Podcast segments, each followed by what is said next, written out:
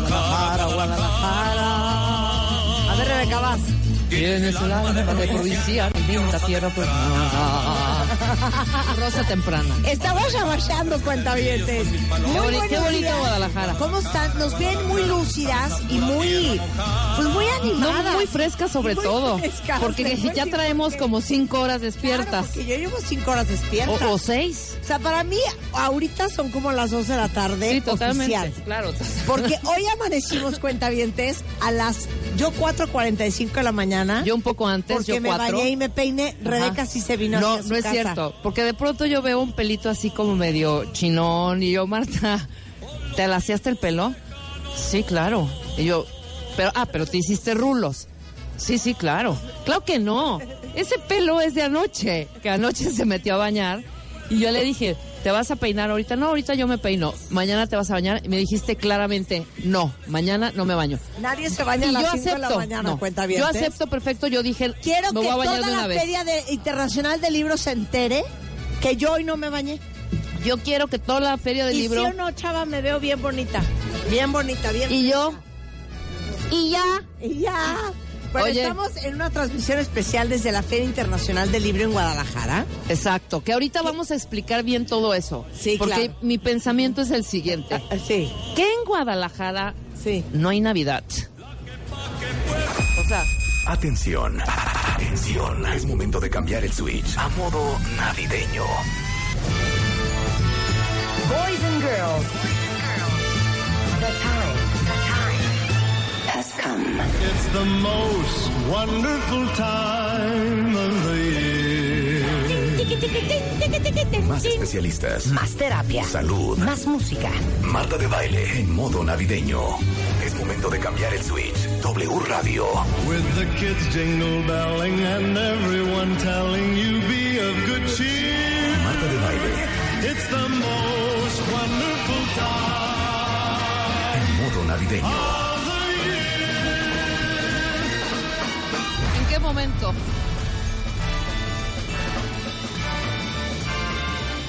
¡Canta, Marta, venga! ¿Hay Navidad en Guadalajara o no hay Navidad en Guadalajara? Miren, tenemos aquí unos cuentavientos que nos vinieron a ver transmitir, Exacto, son como 155. pero ellos no se despertaron a las 5 de la mañana, No, no, están tan despiertos. Exacto, no están tan Lo que pasa es que no oyen todo lo que nosotros oímos al aire. Quiero resumen tantito. Pero ahorita este, tenemos al gran Andy. Williams. Es más, pueden subirle un poquito. Al regreso. Para que aquí en Guadalajara oigan lo que estamos oyendo en Radio Nacional. Exacto. Sin que se vicie. Mira qué bonito. Mira qué bonito. ¡Canta, Marta!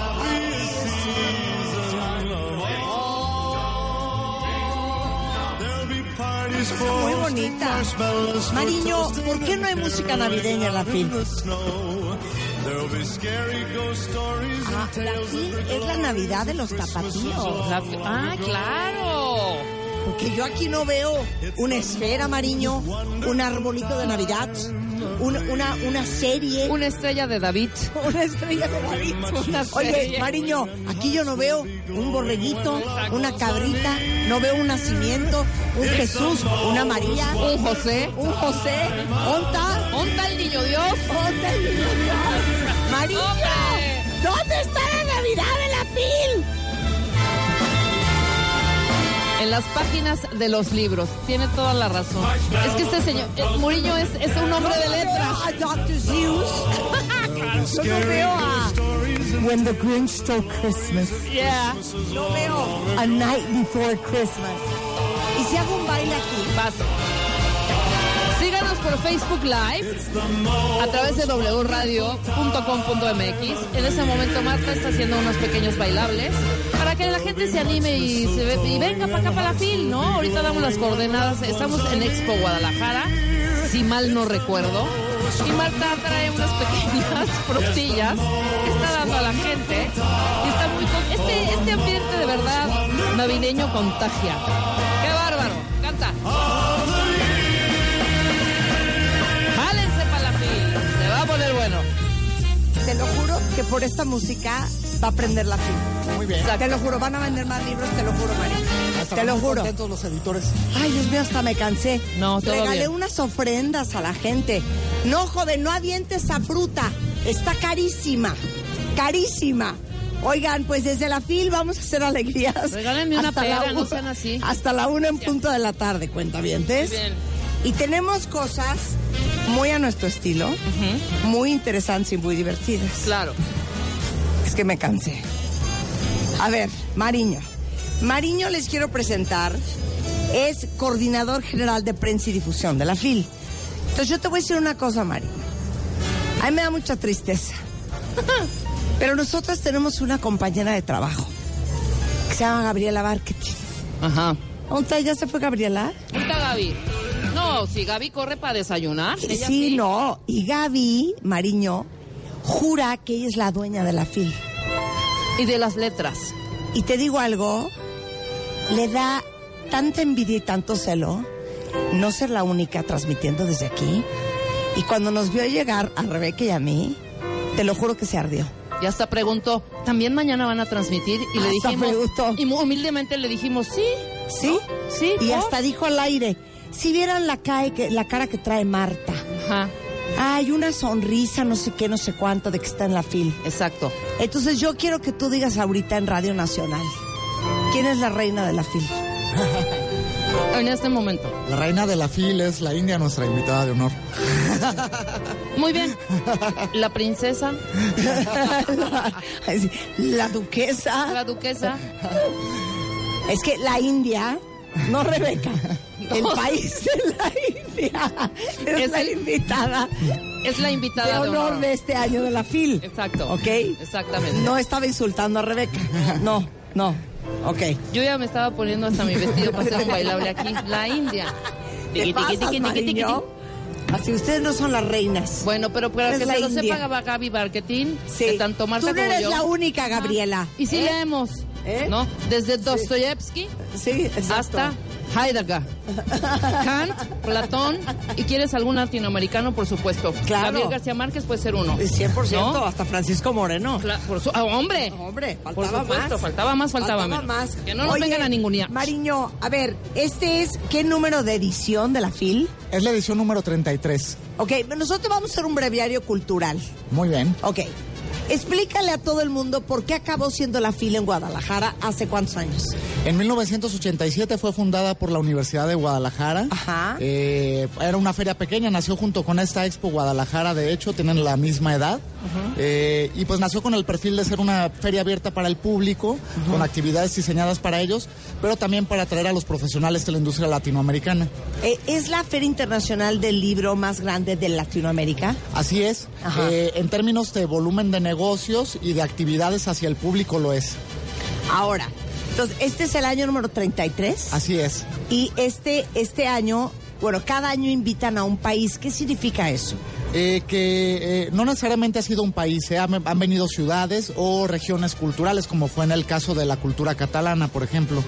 Eh, significa que nuestro invitado de honor trae una rica muestra de literaria, de su industria editorial, pero también cultural.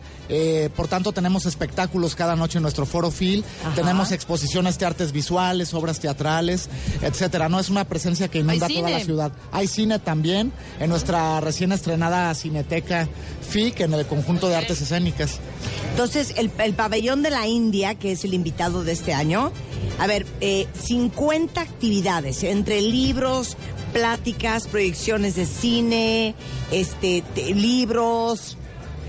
Espectáculos, eh, tendremos por ahí en el cierre de, de la fila una danza estilo Bollywood, por ejemplo. Ok. Tenemos música tradicional eh, eh, con instrumentos eh, autóctonos de, de diferentes regiones de la India que varían de, de un extremo a otro. Oye, la Casa de la India, Rebeca, tiene una exhibición con intervenciones artísticas Ajá. y van a vender artesanías de la India, comida y productos indios. Oye, muy bien. Pa- a- pa- aparte pueden ir a un shopping. Ajá. Así es, es un espacio padrísimo que está justo aquí en Avenida de las Rosas cruzando Expo Guadalajara y la verdad no Ah, se o sea, ¿cómo? ¿No puedo ir ahorita en un corte comercial? ¿Qué Eh. pasas, Mariño?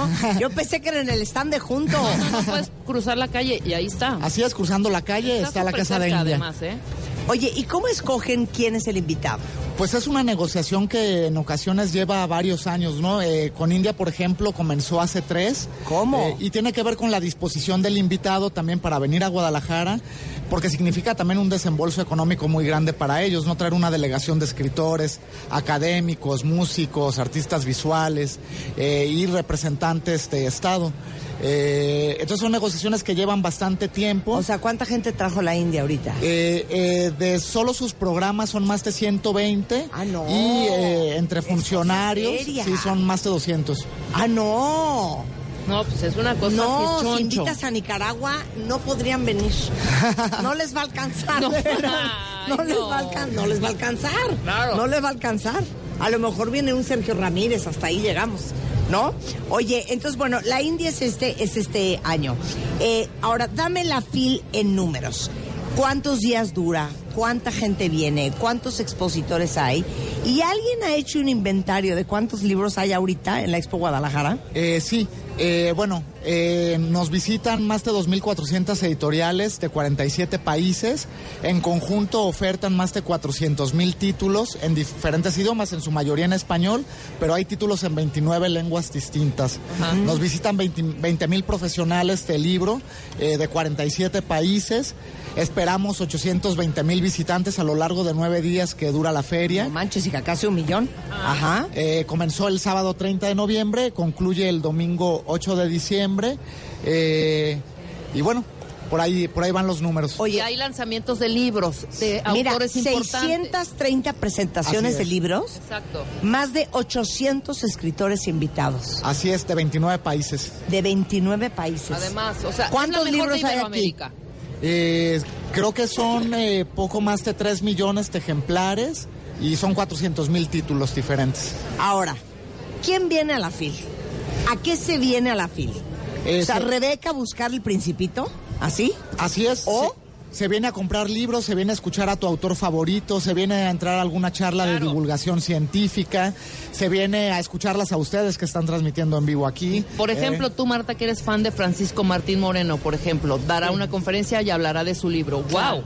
¿No? Pero también que vienen eh, editoriales, tiendas de libros, online, offline, a buscar libros. Así es, eh, justo hoy, de lunes a miércoles, eh, tenemos las jornadas para profesionales y acuden a hacer negociaciones de derechos de autor, traducciones, etcétera, ¿no? Eh, eh, es un es una plataforma muy importante para los negocios No, eh, es de la industria editorial. bien, para la gente que está oyendo que no entiende nada. A ver, yo soy una editorial. Así es. Pongo mi stand en la FIL. Ajá. Y de repente, lunes, martes o miércoles, se me puede acercar una- unos alemanes. Así es. Y me dicen que.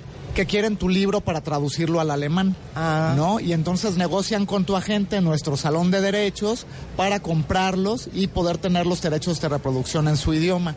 Eh, pero lo mismo puede pasar eh, si alguien quiere publicar eh, tu libro, si tu libro solo tiene eh, derechos para México, puede venir un editor argentino también para buscarlos, para llevarlo a su, a su editorial en Argentina, por ejemplo. Pero porque se enteró del libro por otro lado, no porque lo vino a conocer aquí. No, porque tu agente de derechos ya hizo citas Ya hizo con algunos de ellos. Ah, ve, O sea, es que no es entiendo el mundo del libro. Central de, de- de business en las letras también, que es interesantísimo. Si yo publiqué un libro el año pasado, y ahí está mi libro, puedo venir a inscribirme y decir, a ver, fulano, este es mi libro, Muriño. Perdón, Muriño. Este, Mariño. Mariño. Fíjate que publiqué hace un año. Ha tenido ventas, pero sí quiero exponerlo más. ¿Puedo ¿Pero tener tienes una editorial? Supongamos. ¿O, o lo sea, hiciste en el garage de tu casa? Lo que, lo que quiero saber es si cualquiera que tenga cualquier libro puede contactarlos y decir, quiero presentar aquí acá. mi libro. A ver. Claro, sí, cualquier persona que publicó un libro, cualquier editorial puede contratar una presentación. Tenemos más de 30 salones en la FIL que funcionan simultáneamente de 9 de la mañana a 9 de la noche. Hay salones para 30 personas y salones para mil personas. Eh, ¿No? Si ustedes presentan su libro en la FIL, tendremos que abrir el espacio de mil personas. Sí, por Digo, supuesto. porque lo, mi libro lo va a presentar Vargas Llosa. Digo, Eh, por poner Nada un más. ejemplo. Nada más. Por poner un ejemplo, ¿no? Eso estaría increíble. Pero puede venir cualquiera a presentar Sí. su libro. a lo que voy es que es una gran plataforma para todos esos autores también que están empezando a publicar para que sean conocidos. Lo es, eh, ¿No? muchos autores que son recurrentes cada año, que cada año contratan una presentación del libro, es porque tuvieron una experiencia exitosa. Claro. En Guadalajara hay público para, para toda clase de autores, para toda clase de libros, eh, y la verdad no ves una, una presentación vacía. Wow. Bueno, déjenme decirles que es eh, desde el sábado pasado hasta el 8 de diciembre aquí en Expo Guadalajara. Y les digo una cosa, tienen toda una división increíble de niños, Marino. Bueno, claro, Phil Niños es uno de los espacios más bonitos de la Feria Internacional del Libro de Guadalajara. Tenemos más de 1.500 sesiones de talleres de fomento a la lectura. Hay un área de exhibición de libros para el público infantil y bueno, es ahí donde comienzan a formarse nuestros públicos. Ok.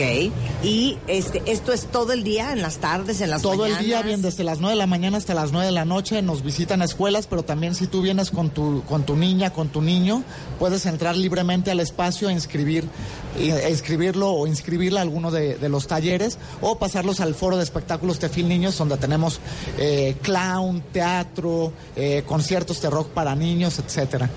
Ok, dime los autores más picudos a nivel mundial que han estado en esta fil. ¿Que han estado o que están ahora? Que está, sí, claro, que están ahora. De los que están ahora, bueno, Sí. pues yo, en- yo en especial tengo mucho interés. eh, ya acudí a, a sus presentaciones de Siri Hosbet, eh, ganadora del premio Princesa de Asturias este año, y que además vino a inaugurar eh, las sesiones de nuestro programa La FIL también es ciencia, con una conferencia maravillosa que se tituló Historias de una vagabunda intelectual. Eh, eh, Viene Frank Miller, este, uno de los mayores Uy. autores de, de Batman. Eh, de hecho, es el, el autor que reinventó al personaje, Sí. ¿no? Hace, hará unos 30 años. Eh, pues estuvo Mario Vargas Llosa por acá, ahora que lo mencionabas. Premio Nobel de Literatura. Nos visitó también Juan Manuel Santos, Premio Nobel de la Paz. Elenita Poniatowska. Elena Poniatowska, por supuesto. Luisa Valenzuela, que abrió nuestro salón literario el domingo. Vendrá Marcela Serrano. eh, en fin, hay eh, multitud de autores en los diferentes programas. Nuestro Festival de las Letras Europeas, eh, nuestro Festival de Autores Brasileños. Viene un una gran cantidad de autores portugueses ot- otra vez. Portugal fue nuestro invitado de honor el año pasado y vuelve a tener presencia con, con ocho de sus autores. ¿Cuál es la derrama económica de la FIL? Eh, pues se estima en poco más de 330 millones de dólares por conceptos de hotelería, de transporte, restaurantes. ¿Qué tal? Sí, eh, significa el evento del año para Guadalajara. Claro, el evento del año. Veo aquí puestos, Mariño. Puestos de unas chaquiras, unos aretes, unos collares, Alegrife, alebrijes. unos alebrijes. Aquí también se puede venir a vender mercancía. Eh, solo en algunos casos eh, que se han negociado a través de nuestra área de patrocinios y es por eso que ellos tienen presencia en esta feria. Y En arte y folclore, todo Sí, todo. así es. En realidad lo que se privilegia es la muestra editorial, ¿no? Que haya libros. Eh, por eso no- en nuestro salón del cómic, por ejemplo, que abrirá el jueves y que es uno de los espacios también más bonitos que eh, y recientes de la feria, abrió hace tres años.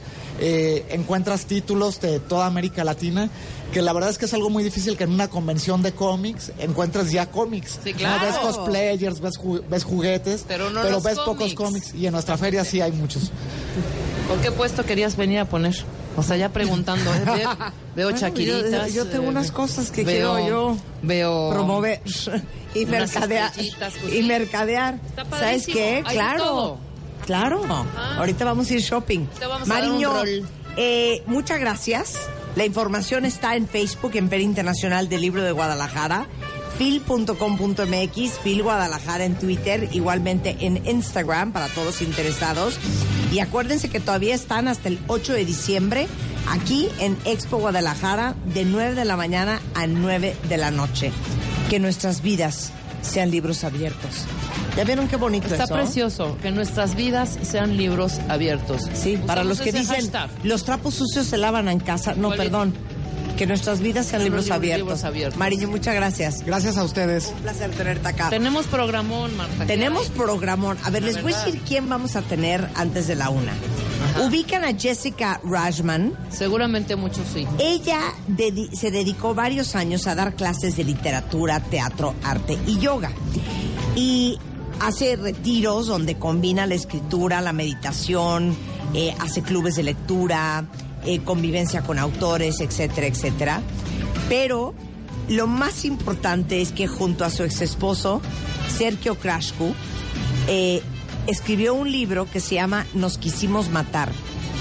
Ahora sí que de un matrimonio fallido a un divorcio exitoso. Está increíble. Y han escrito los dos un libro que viene a compartirnos Jessica hoy de cómo divorciarte sin acabar arrancándote la cabeza y Sin matándose hacer un uno al infierno otro. de sin esa hacerlo una pesadilla. Eso vamos a hacer antes de la una. También va a estar con nosotros la maestra Sonia Espínola. Ah, esto me gusta Eh, mucho. eh, él, eh, de maestra, maestro, tequilero, eh, viene de la, ahora sí que UAG, de la Universidad Autónoma de Guadalajara, y viene a hablarnos del tequila. Fíjense que el fin de semana me preguntó mi hija, ¿cuál es la diferencia Ajá. Entre un agave y un maguey?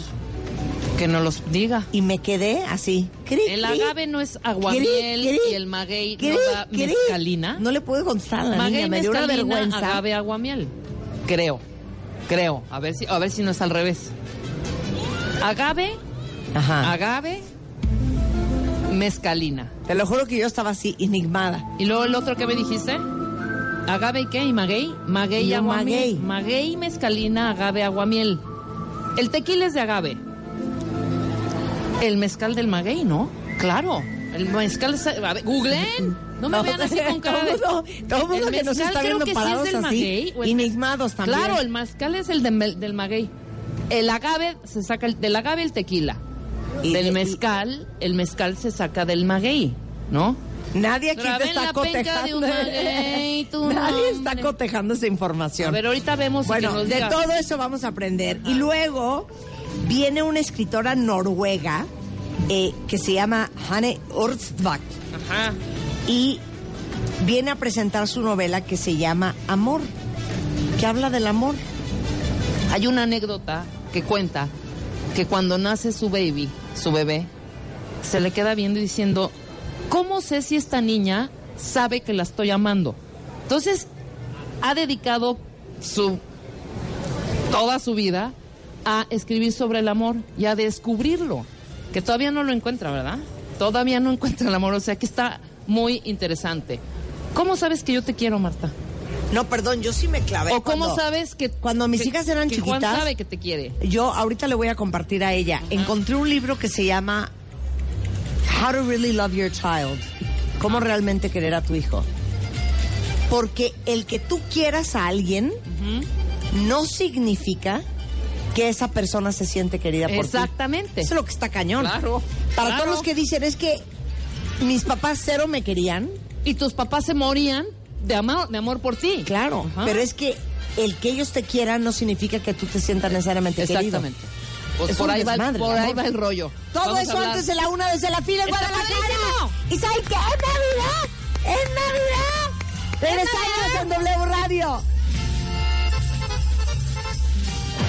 Las esferas, los adornos, los moñitos, los foquitos, muñequitos de colores, mariposas, bastoncitos, pajaritos, Santa Clauses, angelitos. Pon tu árbol, tu árbol, tu árbol, tu árbol, pon tu árbol. Adórnalo lo más original y creativo. Tu árbol. Y postéalo en martadebaile.com o wradio.com.mx. Los mejores arbolitos se llevarán grandes alegrías. Tu árbol.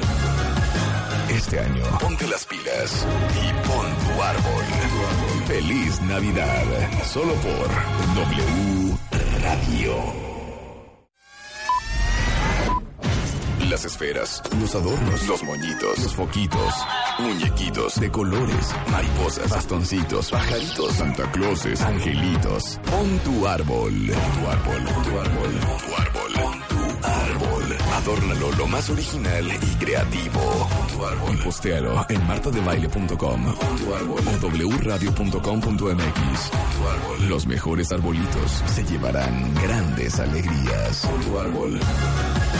Este año, ponte las pilas y pon tu árbol. Feliz Navidad, solo por W Radio. W Radio 96.9. Transmisión especial. Feria Internacional del Libro de Guadalajara. Estamos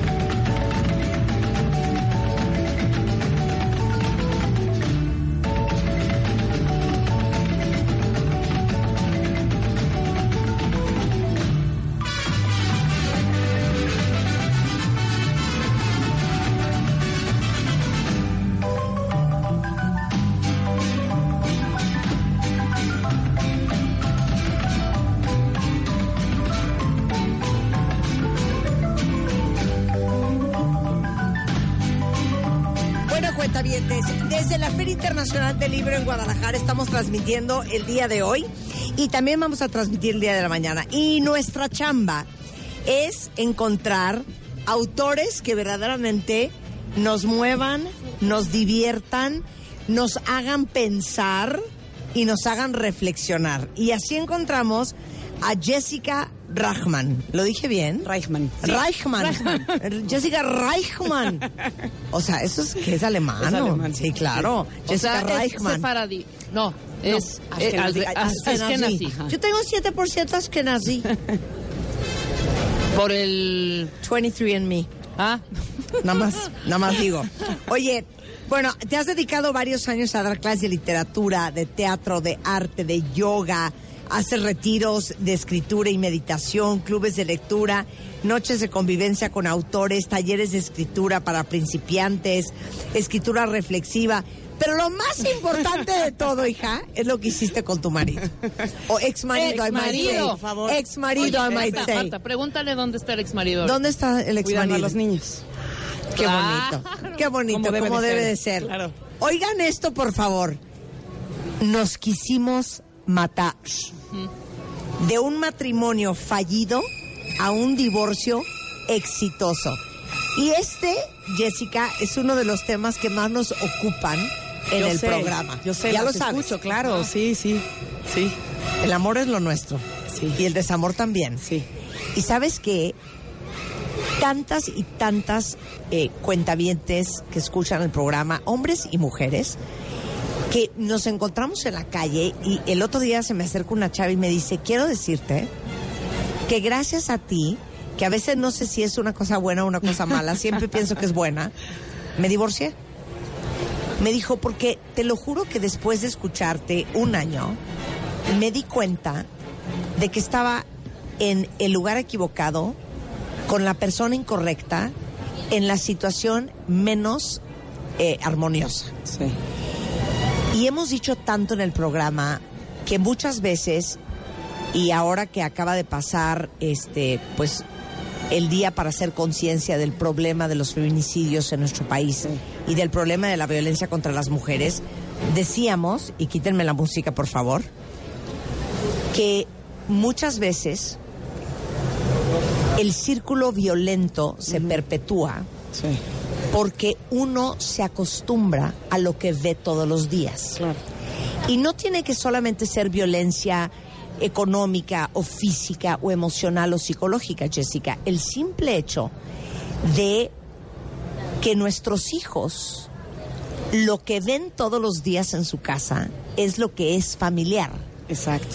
Y lo que es familiar es lo que vas a salir a buscar el día que es. busques tu pareja. Y, y eso fue lo que me pasó a mí. Yo un día estaba, estaba con Sebastián, mi hijo el mayor, y me dijo, mamá, ¿por qué papá y tú nunca se agarran de la mano? Y dije, chin, lo que le estoy enseñando a mi hijo es que una relación de pareja es eso. Y la verdad es que no quiero, prefiero que no tengan una referencia tan cercana a que tengan esa referencia, ¿no? Claro, Digo, eso claro. muchas otras cosas. Claro, pero- hija. Es Sí. que eso está muy fuerte. Y hay un Sí. dicho que yo le repito mucho, cuentavientes, que es: It is better to come from a broken home than to live in one. Claro. Es mejor venir de un hogar roto a vivir en uno. sí. Y que muchas veces no tomamos la decisión de divorciarnos por los hijos. Sí, sí. Bueno. A mí me pasó, yo, yo llevé a mis hijos con... Con- cuéntanos tu historia entera. Mira, Venga, venga. Voy a cruzar la pierna, voy a buscar mi drink. Estoy lista para escucharte. Vas. Gracias. Este, Yo me casé así. Ah, Sí, exacto. Me conocí a Sergio. No, la verdad es que fueron, fueron muchas cositas, ¿no? Siempre sucede así. Pero me acuerdo una vez que estaba yo escuchando su programa y vino una abogada y estaban platicando con ella diciendo que era increíble cómo las mujeres, cuando se divorciaban, se encargaban de los hijos, de trabajar, de hacer toda esta chamba. Y los señores veían una vez por semana a sus hijos, Sí. un fin de semana cada 15 días, se veían espectacular, iban al gimnasio, tal. Y se me quedó en la mente, yo todavía no me divorciaba. Y cuando me divorcié, No, ¿llevabas cuánto tiempo casada? Siete años. Cumplimos Poco. siete años Ajá. casados. Sí. Y llevamos casi ocho de divorciados. Sí. Pero entonces me acuerdo que las cosas empezaron a poner muy mal económicamente, terrible. Y yo toda la vida he trabajado. Y le dije a Sergio, va, yo trabajo más, pero tú te encargas de los niños el tiempo que yo esté trabajando. O sea, esto va a mitad y mitad y mitad. Yo no voy a ser la madre abnegada, víctima, quedándome con los niños y trabajando y haciendo y todo. Tú te tienes que comprometer para que yo eh, le eche la mano en otro sentido a la familia, no a él, ¿no? Porque no es responsabilidad únicamente Claro. de él. Ni el dinero, pero tampoco los niños. Es solamente de nosotras. Y eso vino a raíz de lo que escuché en su programa. O sea, como que Give me a five, sister. la verdad, sí, y, y- y nos ha resultado súper bien. Porque Por eso, pero niños- entonces, ah, claro. Ah, perdón, ya me Bueno, adelanté, ¿verdad? Entonces, llevaba siete años casada, Sí. no estaba jalando. No, pero no era tan evidente, porque... Que no- eso es peligrosísimo, hija. Claro, es como meter una rana en el agua tibia, la vas matando poco a poco, la pobre ranita Claro. ni color se da y cuando se da color ya está, ¿no? Está muerta. ¿sí? Entonces nos llevábamos bien, convivíamos bien, pero empezaron a, a suceder cositas que nos empezaron a distanciar. Ligeritas, él se iba a sus eventos en la noche porque es nocturno, yo soy un pollo, a las 10 estoy dormida, ese tipo de detallitos. Y de repente nos volteábamos a ver y era como, eh, eh, pues, eh, vivíamos con un extraño, ¿no? Sí, mi bro, mi brother, ¿no? Sí, sí, sí, Casi, casi. éramos súper cuates, nos llevábamos súper bien, porque además nos gustan las mismas cosas, somos cinéfilos, en fin. Pero me acuerdo un día que yo cumplí 38 años, bueno, no ese mero día, pero por ahí, que me metí a mi cuarto y dije, bueno, no está tan mal, tengo 38, puedo vivir así. Puta, si bien me va que 20, 30 años más, no hay manera, no puedo, no, no puedo vivir así. Y entonces llamé a Sergio y le dije, mira, o mañana amanezco con el cuarto lleno de rosas. Sergio no me dio una rosa desde el día que nos conocimos, yo sabía que eso no iba a suceder. O mi cuarto está lleno de rosas o nos vamos con un terapeuta. Y yo pensando, para divorciarnos, yo ya no Sí. puedo estar acá. Y así sucedió. O sea, obviamente no hubo ninguna rosa en mi Sí, cuarto. sí, sí. y entonces fuimos con la terapeuta y ese es uno de los capítulos del libro más álgidos. ¿no? ¿Cuántos, ¿Cuántos hijos tienes? Dos. Dos hijos. Sebastián de 13 y Camila de 11. Y, y yo creo que como, como mujer, como esposa y como madre, me gustaría que compartieras ese proceso mental de tomar la decisión de por ellos. Yo me acuerdo cuando yo me divorcié, yo un día igual, o sea, yo diario rezaba, hija, que me iluminara un rayo divino sí, y que me diera la fuerza, por no decir los pantalones, por no decir los Otra pantalones, cosa más fuerte. para tomar la decisión. Porque Sí. yo dije, mira, yo me puedo matar con este hombre de aquí hasta que me muera. Sí. Pues me la voy a llevar con terapia, con tafiles, Con con, alcohol, con lo que haya. con antidepresivos, Claro. evadiendo. O sea, yo me puedo aventar 40 años más. Sí. Porque cuando las cosas no son tan radicalmente graves, es todavía más peligroso. Claro. Y un día, hija, dije, no, no, no, no, no, no. Sí. Yo no puedo ser irresponsablemente, eh, emocionalmente irresponsable con mis hijas. Sí. Que ellas crezcan creyendo que así es. Exacto. Porque así no es. Exacto. Así no debe de ser. Sí. Pero venimos con tan mala información de el matrimonio, ya sabes, es para sufrir, Ay, el amor duele, hay que apechugar. Exacto. Que entonces uno se hace bolas. Entonces quiero Sí. que me expliques tu proceso a mí a todo mundo. Sí. Bueno, yo, yo eh, en el momento en el que me di cuenta que yo ya no quería estar ahí, además soy, soy muy tajante, ¿no? En el momento en el que decido algo no me lo puedo sacar de la mente. Y hubo algo que me ayudó muchísimo, porque son esas pequeñas señales que te va mandando el universo, no sé qué sea. Pero eh, mis hijos tienen un homeópata que adoro, el doctor Menéndez, entonces llegué a llevar a consulta a mis hijos y le dije, oiga doctor, ¿hay unos chochitos para el dolor? A ver, niños, váyanse para afuera. ¿Qué está pasando? Dije, no, pues este, Sergio y tal.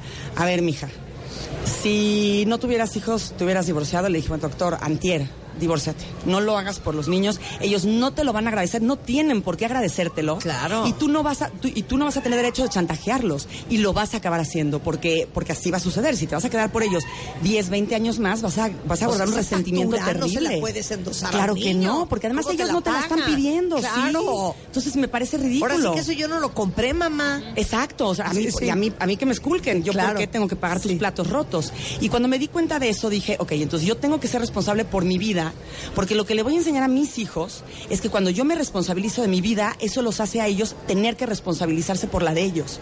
Me parece que el aprendizaje más grande es cuando tú te atreves a hacer algo, Claro. que te da miedo, que no sabes qué va, qué va a pasar, ¿no? Que eso es lo que mis amigas me han dicho. es que qué miedo, qué miedo estar sola, qué miedo quedarte sin eso que ya estoy muy acostumbrada, en fin. Y sí, la verdad es que da muchísimo miedo. Yo cuando, el día que se fue Sergio, yo nunca he sido miedosa, eh, viajo sola, me voy a cenar sola, soy muy solitaria y, y- y- y me gusta. Pero el día que, se- la noche que se fue Sergio, sentí un terror muy fuerte y entonces voy al, al- al- a, a mi, a, mi, a, mi, a mi- a la cena a ver qué tengo de alcohol y tenía un Baileys de hace Sí, sí, sí. 1970 Me voy a dije no me voy a morir me voy a morir helado no había no había nada y dije bueno me voy a poner una borrachera de Friends creo que me aventé todas las temporadas en una sola noche y este y bueno pues se va superando poco a poquito no si, si lo que yo empecé a entender es que si, si ves todo de jalón no te vas a atrever a hacer nada era una cosita por cosita no todo tiene que ser tan radical Claro. pero, pero los insights que me fueron cayendo sí fueron muy radicales. O sea, yo, yo, Sergio se salió de mi casa, no estábamos tan mal, pero en el momento en que se sale vienen tres, cuatro meses terribles, de una, unas peleas y unas cosas como nunca habíamos tenido. Y una noche estábamos discutiendo en mi casa, como siempre, me meto al baño y veo en el reflejo una persona con 40 kilos encima, el pelo rojo, la cara gris, granos en la cara. Dije, es que yo, yo no sé quién es esa persona. Y si no hago algo ahorita, me voy a morir. O sea, yo no puedo seguir así. Entonces salí y le dije a Sergio, yo no me vuelvo a pelear contigo. Y el otro estaba, pero ¿cómo? Tenemos que terminar esta discusión. No, la vas a terminar tú solo. Yo ya no me vuelvo a pelear contigo. Y entonces lo que empezamos a hacer cada quien por su lado, porque pues en ese momento sí nos queríamos matar, Claro. fue a entender que la comunicación que teníamos mientras estábamos casados, o la falta de comunicación o lo que fuera, tenía que ser distinto de divorciados. Claro. Tenemos que usar otro lenguaje. Esa es si no conciliamos, gracia de divorciarse. pues claro, esa tendría que ser. pararse en otro lugar. ¿no? Claro, porque si no nos entendíamos casados, ¿qué nos hace pensar que divorciados nos vamos a entender? Es ridículo. Claro. Entonces, el, el del 100% de las peleas, la verdad es que el 99% no valen la pena. El Claro. 1% cuando tiene que ver con los niños y tiene que ver con algo serio. No que Sebastián y Camila salgan despeinados a la calle. Bueno, ¿a mí qué? Claro. Porque yo era así de controladora. Claro. Entonces, uno tiene que dejar, que dejar ir. Entonces, desarrollamos técnicas muy chistosas. Por ejemplo, está Sergio en mi casa y de repente ya me empieza a caer mal y le digo, ¿sabes qué? Te tienes que ir. Bye. Oye, pero no, no, es que ya, y es mi casa y tú, adiós. O estamos en el teléfono y le digo, híjole, es que se está cortando, bye. Y le cuelgo, porque no es mi pareja. No tengo que resolver cosas. Si yo le caigo mal es problema de él. Y cuando él me cae mal es problema mío. No tenemos que resolverlo. Claro. Claro. ¿No? Oye, ¿y en qué momento, bueno, pe- espérate, antes de hablar del libro, porque todo esto que estamos conversando con Jessica viene en el libro, nos quisimos matar. Eso que te dijo tu hijo, de por qué tú, tú y mi papá nunca se agarran la mano, sí. debe de haber sido una de muchas.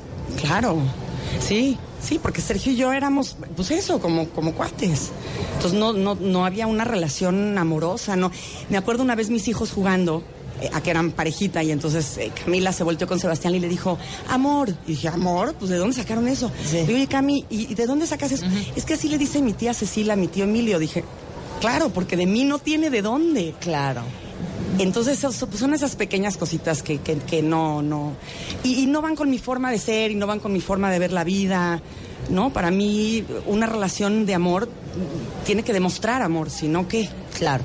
¿Y cómo decidiste entonces escribir este libro no sola, con Sergio? Lo que pasa es que una vez estábamos en un taxi, eh, Paulina Vieites, que es muy amiga mía, eh, eh, Fernando Zurita y yo, y estaba yo hablando por teléfono con Sergio. Cuelgo y me dice, Paulina, ¿con quién estás hablando? Digo, con Sergio. Dice, oye, se llevan súper bien, deberían de escribir un libro. Dije, ¿un libro? Yo soy escritora, Sergio fue director de una revista de cine muchos años y también escribía artículos. Y le dije, oye, ¿y si hacemos esto como un juego, a ver qué pasa? Vamos a escribir algo con motivo de un viaje, el que sea. Entonces, él escribe de un viaje, yo escribo de un viaje, intercambiamos capítulos y cuando yo lo empiezo a leer digo, "Puta, qué divertido está, de veras sí estaba loca. O sea, yo era una desquiciada. Y este tampoco hace tantas malas rancheras. Lo compartimos y le digo, "Ya vamos a seguirle con lo que se nos ocurra, a ver qué pasa. Y cuando llevábamos como tres capítulos y tres capítulos, le dije, Sergio, esto sí tiene de dónde. Vamos a alternar capítulos, tú cuentas una parte y otra, y, y los capítulos que sean muy fuertes, vamos a contarlo desde el punto de vista de, un- de la mujer y del hombre. Entonces, hay un capítulo, cuando nace Sebastián, que yo me volví loca, eh, donde él, si tú lees el capítulo de él, dices, oye, esta vieja sí está bien loca. Pero si lees mi capítulo, dices, oye, este tipo de veras no tiene abuela. Sí, claro. Entonces, ¿con quién te vas? ¿Con melón o con sandía? Pues ninguno, porque los dos estamos planteando como una situación para dar eso, ¿no? Los dos puntos de vista. Bueno, regresando del corte, ¿cuál es- y qué lástima que no está aquí mi amigo Sergio. Pues sí, alguien tenía que quedarse con los Sí, chamacos, claro. modo. Pero regresando, en el libro Nos quisimos matar de Jessica Reichman y Sergio Krashkur, eh, ¿cuáles son los grandes aprendizajes que les pueden heredar a todos ustedes que probablemente se encuentren pronto en un proceso de divorcio o separación al volver desde la fila en Guadalajara en W Radio? No se vayan. Esta vez, las reglas cambian. Marta de Baile estará más cerca de ti que nunca. En My Favorite Things 2019. Muy pronto sabrás cómo puedes estar tan cerca de Marta de Baile. My Favorite Things 2019. Próximamente en W Radio. Cristina Aguilera. The X Tour. En el Palacio de los Deportes. 7 de diciembre. Venta de boletos. En el sistema Ticketmaster. Ticketmaster.com.mx. Cristina Aguilera. The X Tour. 7 de diciembre. Palacio de los Deportes. W Radio invita. Las esferas, los adornos, los moñitos, los foquitos, muñequitos de colores, mariposas, bastoncitos, pajaritos, Santa Clauses, angelitos. Pon tu árbol, tu árbol, tu árbol, tu árbol. Adórnalo lo más original y creativo. Tu árbol. Y postéalo en martadebaile.com tu árbol o wradio.com.mx. Tu árbol. Los mejores arbolitos se llevarán grandes alegrías. Tu árbol.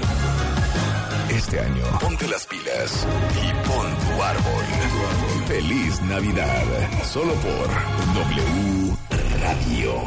W Radio 96.9. Transmisión especial. Feria Internacional del Libro de Guadalajara. Estamos de vuelta.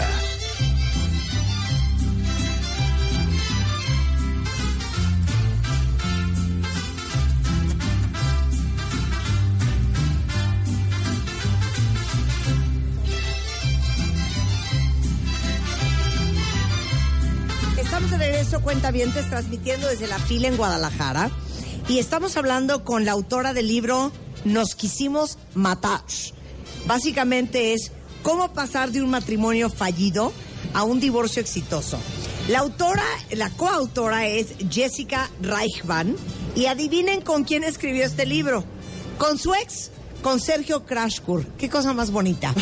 Y nos está dando clases de cómo se divorcia uno bonito. Sin morir en el intento. Sin, acabarte matando. Sí. A ver, quedamos antes del corte que ibas a decir cuáles son los grandes descubrimientos que hicieron Sergio y tú para que un divorcio funcione.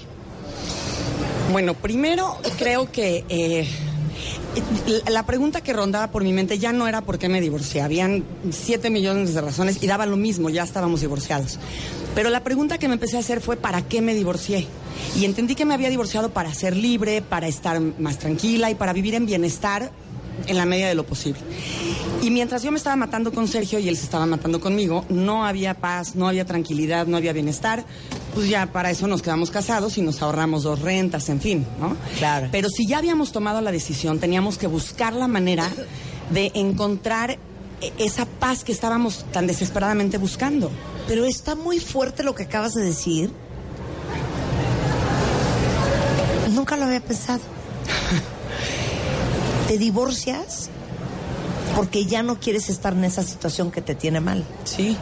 Y la gran mayoría, después del divorcio, se encargan de hacer un infierno Sí. Que es imposible pasártela bien. Imposible. Y es peor que cuando estabas casado. Entonces no tienes de dónde. Y además vas acumulando resentimiento, enojo y un montón de cosas que no te hacen bien. Y de repente llevas 10 años matándote con esta persona. Enganchado hasta el tuétano.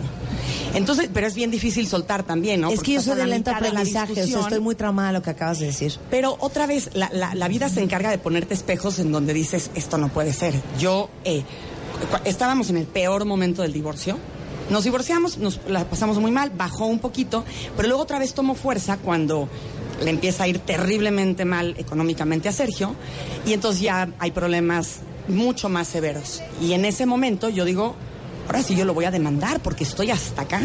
Entonces lo cito en mi casa y le digo, ahora sí te voy a demandar. Y te voy a quitar a los niños y tal. Y el otro se empieza a poner y empieza a llorar y me dice, te lo suplico, no, tú sabes que adoro a esos niños. Fue un momento horrible. Subo a mi casa, me fumo 72 cigarros al hilo y le hablo a un amigo. Y este amigo me dice, sí, demándalo y mételo a la cárcel. Y, y empiezo a oír esta violencia de este hombre que lleva en una guerra campal con su exmujer 14 años y así van a seguir por los siglos de los siglos, amén. Y digo, separo, me acuerdo que separo el auricular y digo, yo quiero, yo me estoy convirtiendo en eso. Estoy a dos de ser eso. Y yo no quiero.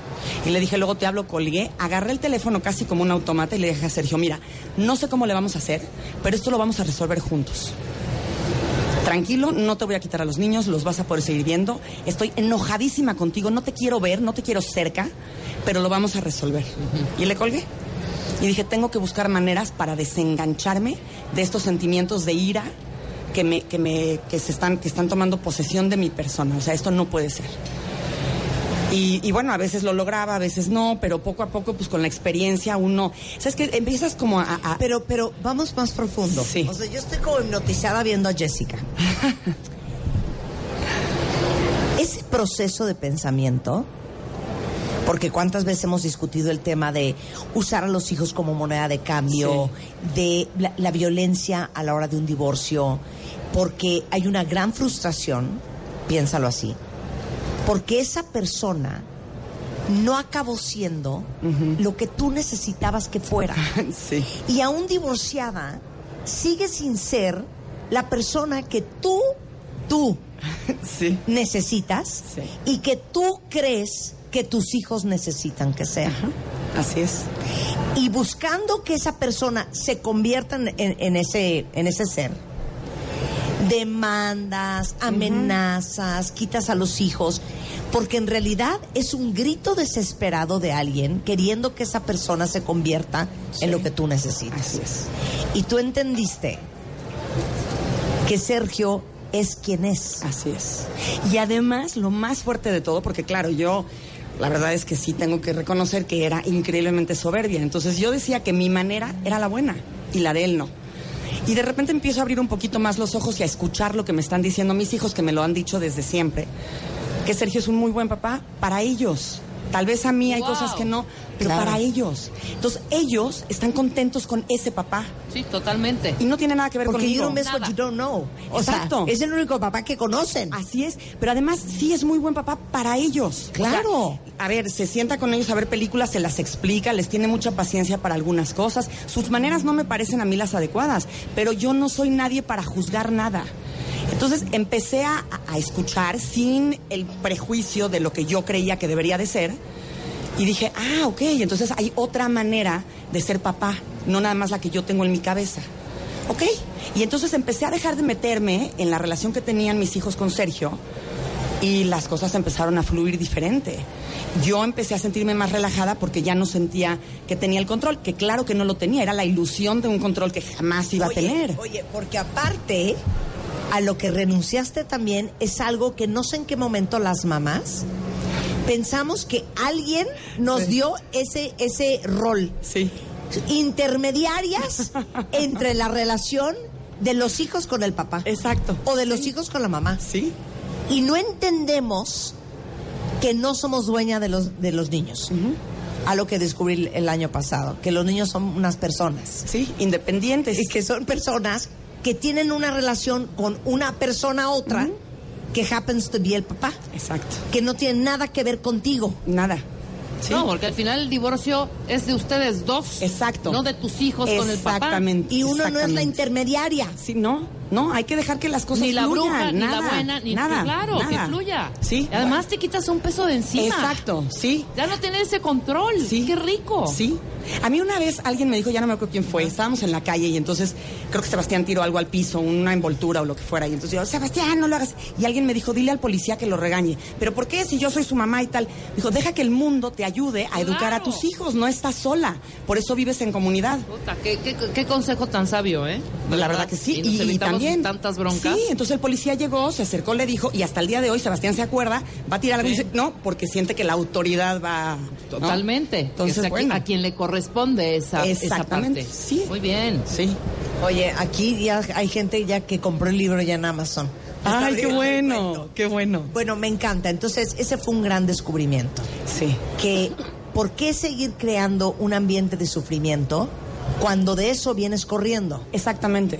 Es que se nos olvida. Y yo, y a ver, a mí me pasó, estás en la mitad de la Claro. pelea. Pero ¿cómo entendiste que Sergio no, no era el enemigo? Porque em, em, no es lo mismo ver la alberca desde adentro que desde afuera. Y entonces empecé a tratar, yo, yo tenía conversaciones conmigo, traté de, de quitarle la emoción a lo que estaba pasando y de, y de meterle muchísimo coco. Entonces eh, empecé a platicar conmigo y dije, a ver, ¿qué fue lo que me gustó de Sergio cuando lo conocí? ¿De qué nos enamoramos? Porque además le, le llevé el libro a una amiga mía, que es doctora en literatura, Tamara, y de repente me dice, oye, espérame, a mí me falta la parte del enamoramiento. Nos Ajá. dice a Sergio y a mí. Sergio se va y yo le digo, hijo, ¿cómo se te ocurre decirme eso? Me dice, perdón, pero a mí me falta la parte del enamoramiento. Entonces la tuve que escribir y tuve que acordarme de las cualidades que yo veía en él y de lo que sí había funcionado en un principio. Y, y esas son las cosas que trato de traer a mi presente cuando no lo puedo ni ver y lo quiero volver a matar. Eso es lo que traigo a la mente y digo, a ver, eh, es una buena persona, es inteligente, es melómano, sabe un montón de música, de- le dedico un montón de tiempo a los niños, eh, cuando ve un perro llora, ese tipo de cosas me conmueven. Claro. Y entonces me hacen entender quién es más allá de si llegó tarde a la escuela dejar a los niños. Sí. Si están despeinados solo los niños. Da lo mismo. Si traen la misma ropa dos días seguidos. Si se duermen a las 10 en vez de a las nueve y Claro, media. claro. Ahora, cuando están conmigo, yo soy un gendarme, pero en mi casa. Yo ya no me intento meter en casa de Sergio, que además, claro que sirvió para nada. Porque él me decía sí, sí, sí, y luego me daba el avión y hacía lo que se le daba la gana. Como debería de ser. Y entenderlo cuesta trabajo, pero la verdad es que sí es muy liberador.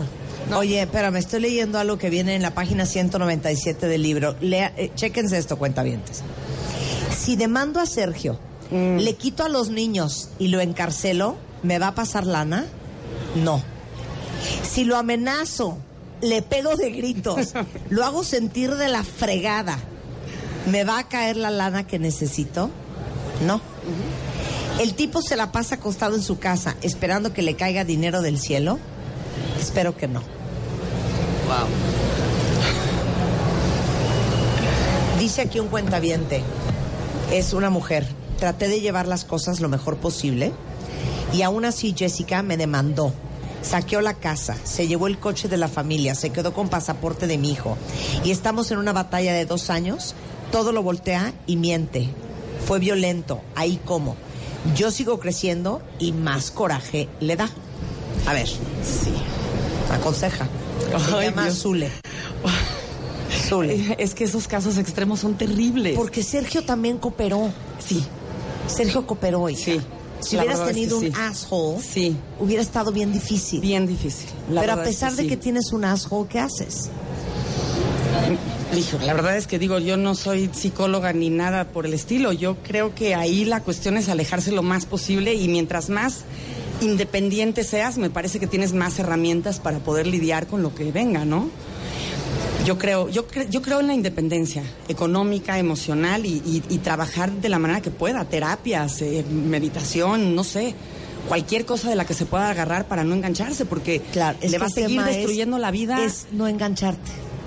Es y, es no y buscar tener herramientas para, para tú poder mantener a tus hijos y en casos extremos, bueno, pues sí. Además, otra cosa que yo pensé cuando me divorcié, yo buscaba la justicia, porque a mí el tema de la justicia me puede. ¿Eres cuando Libra entendí, no soy Leo, cuando entendí que, que no hay justicia en general y menos en el divorcio, pues te, te, te, te- te mueves del lugar, ya dejas de esperar algo que no va a suceder nunca, ¿no? Me, me gusta eso. O sea, un día mi papá me dijo, ¿cuánto vale tu paz? No, pero es que la pensión alimenticia, y la exacto. justicia y el deber sí, ser, sí. bueno, no se puede. ¿No? ¿Cuánto vale su paz? Así es. Y la gente te tontea. A mí, bueno, eh, mis amigos, mis papás, Eres una eres una tonta, claro. tonta, ¿por qué no tendrías que, tendrías que? Y yo ya les respondo, cuando ustedes estén en mi lugar, ustedes hacen eso. Claro. Yo no lo voy a hacer. Claro. Y te tiene que aprender a valer gorro lo que diga la gente. Estoy totalmente de acuerdo. El libro se llama Cuentavientes, Nos quisimos matar, de Jessica Reichman y Sergio Crashgur, que siento que ya lo quiero. Eh, de un matrimonio fallido a un divorcio exitoso, la editorial es Océano, está a la venta en todo el país y ciertamente también online por si alguien lo quiere buscar en este momento. Y les digo una cosa, si es posible y algún día pasa, Sí.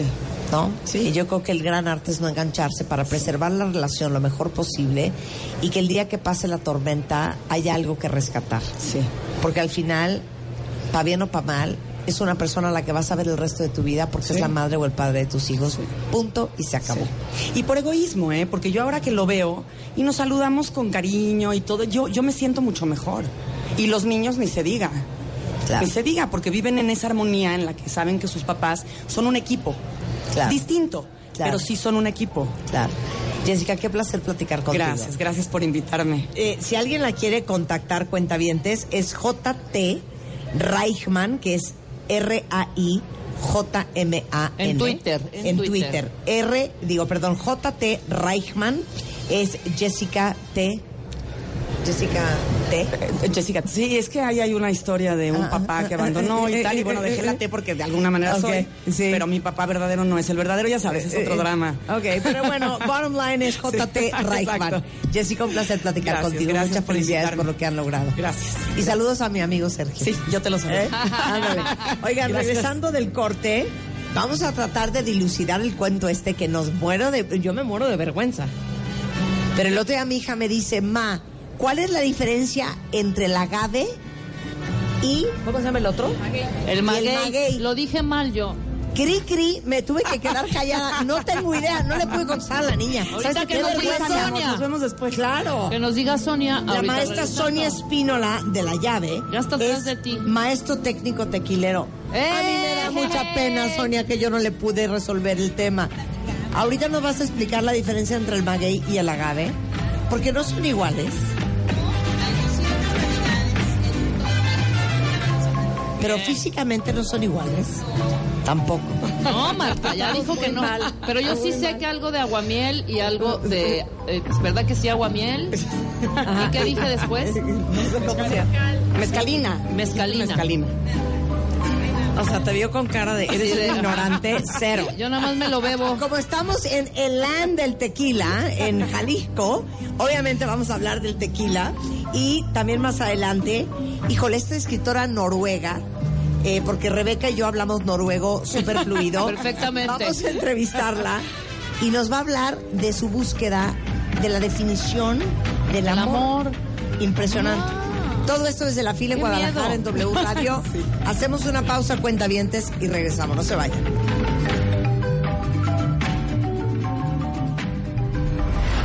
Esta vez, las reglas cambian. Marta de Baile estará más cerca de ti que nunca. En My Favorite Things 2019. Muy pronto sabrás cómo puedes estar tan cerca de Marta de Baile. My Favorite Things 2019. Próximamente en W Radio. W Radio 96.9. Transmisión especial. Feria Internacional del Libro de Guadalajara. Estamos de vuelta.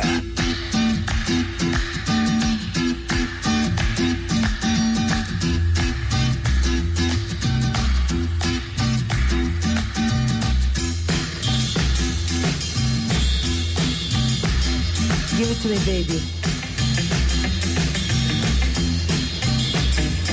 Tequila.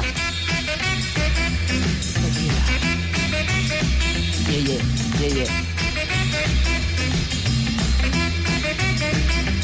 Tequila.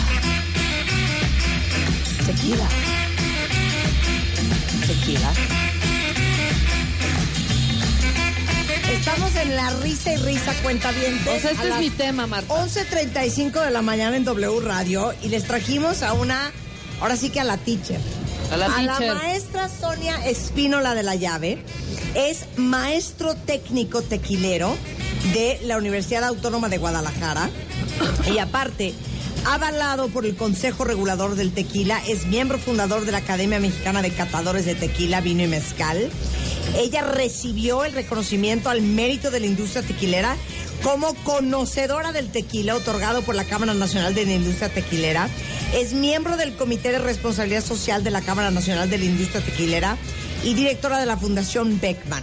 Bienvenida, Sonia. Muchísimas gracias, es un honor estar aquí con ustedes y pues qué padre, vamos a No, poder hombre, platicar para que del vean que aquí no traemos a A improvisar. cualquier cosa. y además es un tema que me compete. Ah, sí, tienes una gran fan del tequila. Ya le ¿eh? dije. Excelente. Mira, Rebeca se echa ocho tequilos al hilo, al hilo, ocho Al tequilas al hilo. No, Sí. no. Tú No, no, tomas como hombre, hija. Y yo tomo como hombre, pero yo no aguanto los ocho tequilas. O sea, ¿ves, ves Sonia, que, que las mujeres tenemos menos deshidrogenasa, Claro. que es lo que rompe el alcohol en tu sangre. Totalmente. Y por eso las mujeres aguantamos menos que los hombres. Así es. Rebeca tiene mucha deshidrogenasa. ¿Y cuántos? ¿Ocho? Mira, yo creo. ¿Con solitos cuántos no. neta ya te pones borracha? Con neta, si- solitos, No, no, no, no. Se los toma con refresco. ah, hay, sé con qué, sé cuál mezclar. Con ¿ok? refresco de toronja. ¿ok? Muy bien. O sea, Sonia le va a dar un infarto, ¿eh? Pero solitos Años cosechando para que tú vayas y lo arruines. Exacto. Por ¿Con ejemplo. cuántos ya ahogada? Ahogada mal, Sí. con unos 12. O sea, ¿ves? No. Y ahogada mal es de, ya me voy. Así es, es de ya me voy. Ya me voy. En mi vida la he visto nada de, vomitar. "Ya me voy, güey, ya". No, jamás. Es, es, No, no, no, Porque no. ya me voy. Tengo un dicho. Ese dicho es, de vomitar en casa ajena, mejor vomitas en tu casa. Entonces, antes de vomitar en la casa ajena, que ya sientes así, eh, dices, con permiso ya me voy. Ok, Y yo te tengo en otro dicho. Uber. Yo tengo otro dicho. Mm. Para todas las que están aquí. Que decía mi abuela. Una mujer que bebe es una mujer posible. Ay, Dios. Jamás me pasó. Claro. Jamás me pasó. Hija, tú has cooperado ahogada. Claro Es que sí. Claro que sí. Besuqueado me sí. Sí. Pero cooperado así ya de todo, no. Pero no. besuqueado me Pero sí. ¿sabes lo que es 12 tequilas? No, no es demasiado. Una mujer no puede más de tres. Bueno, porque yo es el trago estándar. tequila y medio estoy vomitando. Sí, no, no, no hay que tomar de más. La verdad que el tequila es mucho más que una bebida. Es parte de nuestra historia, es parte de nuestra cultura Totalmente. y hay que llevárnosla tranquila. La responsabilidad ante el consumo ante todo. Estoy de acuerdo. Oye, ¿Verdad? platícales a todos. Sí. ¿Por qué el tequila es denominación de origen? Claro que sí, somos la primera denominación de origen, Marta. Eh, fíjate que en aquel entonces, eh, estoy hablando ya hace algunos años, eh, por ahí ya empezaban a hacer tequila en otras partes del mundo. Entonces por ahí se unió precisamente la Cámara de la Industria Tequilera y fueron a pelear por esta denominación Año, de origen. año, Mira, en la primera que nos lo acepta es en 1974, lo reconoce Estados Unidos y es hasta el año eh, más o menos del 2007 que Europa lo reconoce, en el 2015 apenas China, pero el tequila es de México, es de los mexicanos para el mundo. Totalmente. Y somos únicamente se puede producir el tequila en cinco estados de la República. El todo en total es el estado de Jalisco, algunos municipios de Michoacán, otros de Guanajuato, otros de Nayarit y otros de Tamaulipas. Eh, son los únicos que pueden O producir sea, si yo tequila. produzco tequila en Guerrero, No ese se es un tequila apócrifo. Exacto, y se tiene que llamar licor de agave es o un alguna tequila otra cosa. pirata. Exacto. O sea, entonces, a ver, es Michoacán, Michoacán, Jalisco, Guanajuato, claro. Guanajuato. Nayarit, Ajá. Tamaulipas y Michoacán, pero son ciertos municipios. El No único todo el esta- estado. el Sí. único estado completito es Jalisco. Venga. Por eso es la tierra Ahora, del tequila. explícanos, porque quiero hablar de cosas que no son tan obvias para Sí. todo el mundo. ¿Qué tiene la tierra en Jalisco que se da ese agave que no se da en cualquier parte del mundo? Fíjate que en México existen más de 200 variedades de agave, pero con la única con la cual tú puedes producir tequila es con el agave azul tequilana Weber. Y nosotros tenemos una Agave azul tequilana Weber. Así es, porque fue un científico el que descubrió todas sus características. Hace rato me preguntabas, oye, ¿qué diferencia hay entre el maguey y el agave? Espérame, esto lo, lo tengo que grabar Sí. porque se lo voy a mandar a mi hija. Que el otro día me preguntó, Ma, ¿cuál es la diferencia entre un agave y un, Y un maguey, Y un maguey ¿no? y no supe. Ok, adelante. Muy bien. Bueno, pues el agave, si ustedes lo van a notar, sus hojas apuntan hacia el cielo, están totalmente derechitas. Precisamente agave significa nobleza. Sus hojas son azules y tú lo comparas con el verde del campo, con el verde de las hojas de los árboles es azul. El maguey sí es verde, tiene estos listoncitos que son amarillitos, las hojas se desparraman. Entonces, producen diferentes clases de bebidas. En México tenemos unas bebidas prehispánicas excelentes por de toda la vida, ¿no? Por ahí tenemos el bacanora, el charandas, el sotol, pero de la tierra del tequila es ahora sí que el Entonces, tequila es el agave. es agave, Tequilana Weber, azul De ahí tequilana sale Weber. tequila. Ah, de ahí sale el ¿Y tequila. de qué sale el, el, el- el maguey? El maguey, pues puedes tener el aguamiel, puedes tener otra clase de bebidas que utilizaban nuestros ¿El pulque de prehispánicos. dónde sale? También, También el sale pulque, de otra claro. clase. El Así pulque sale de también. ahí. Exactamente. No hay tequila de un maguey. De un maguey. No, no, no, no, no. Aguamiel, y con sí. mezcal hay otra clase de agave que se da en otra región, Ah, en no, Oaxaca. espérense, ya con el Exhibit A y el Exhibit B, Ajá. ya vi la diferencia. sí, hay bastante. Ese es un maguey. Ahora ven. Hay hasta un lechuguilla por allá, punta. puntas que El apuntan es hasta el cielo. y el el maguey va- tiene hojas más grandes. Y van para Total, y para bajito. ¿Cómo se, llaman los tentáculos del agave? Pues se les llaman pencas, ¿no? Gravelna, pencas, de- de- pero del Ah, maguey tu nombre, pero también en el maguey, Tu nombre. Puntito el lío. Lío. Ok, ahora. ¿Cuántos años tiene que tener un agave tequilana Weber? Me fascina, lo voy a decir todo el tiempo. Claro que sí. pues Para, dar tequila. Muy bien, pues necesita una madurez entre 8 y 10 años para alcanzar la madurez. Hoy hay otros procesos que lo puedes lograr a los 7 años, ya está permitido.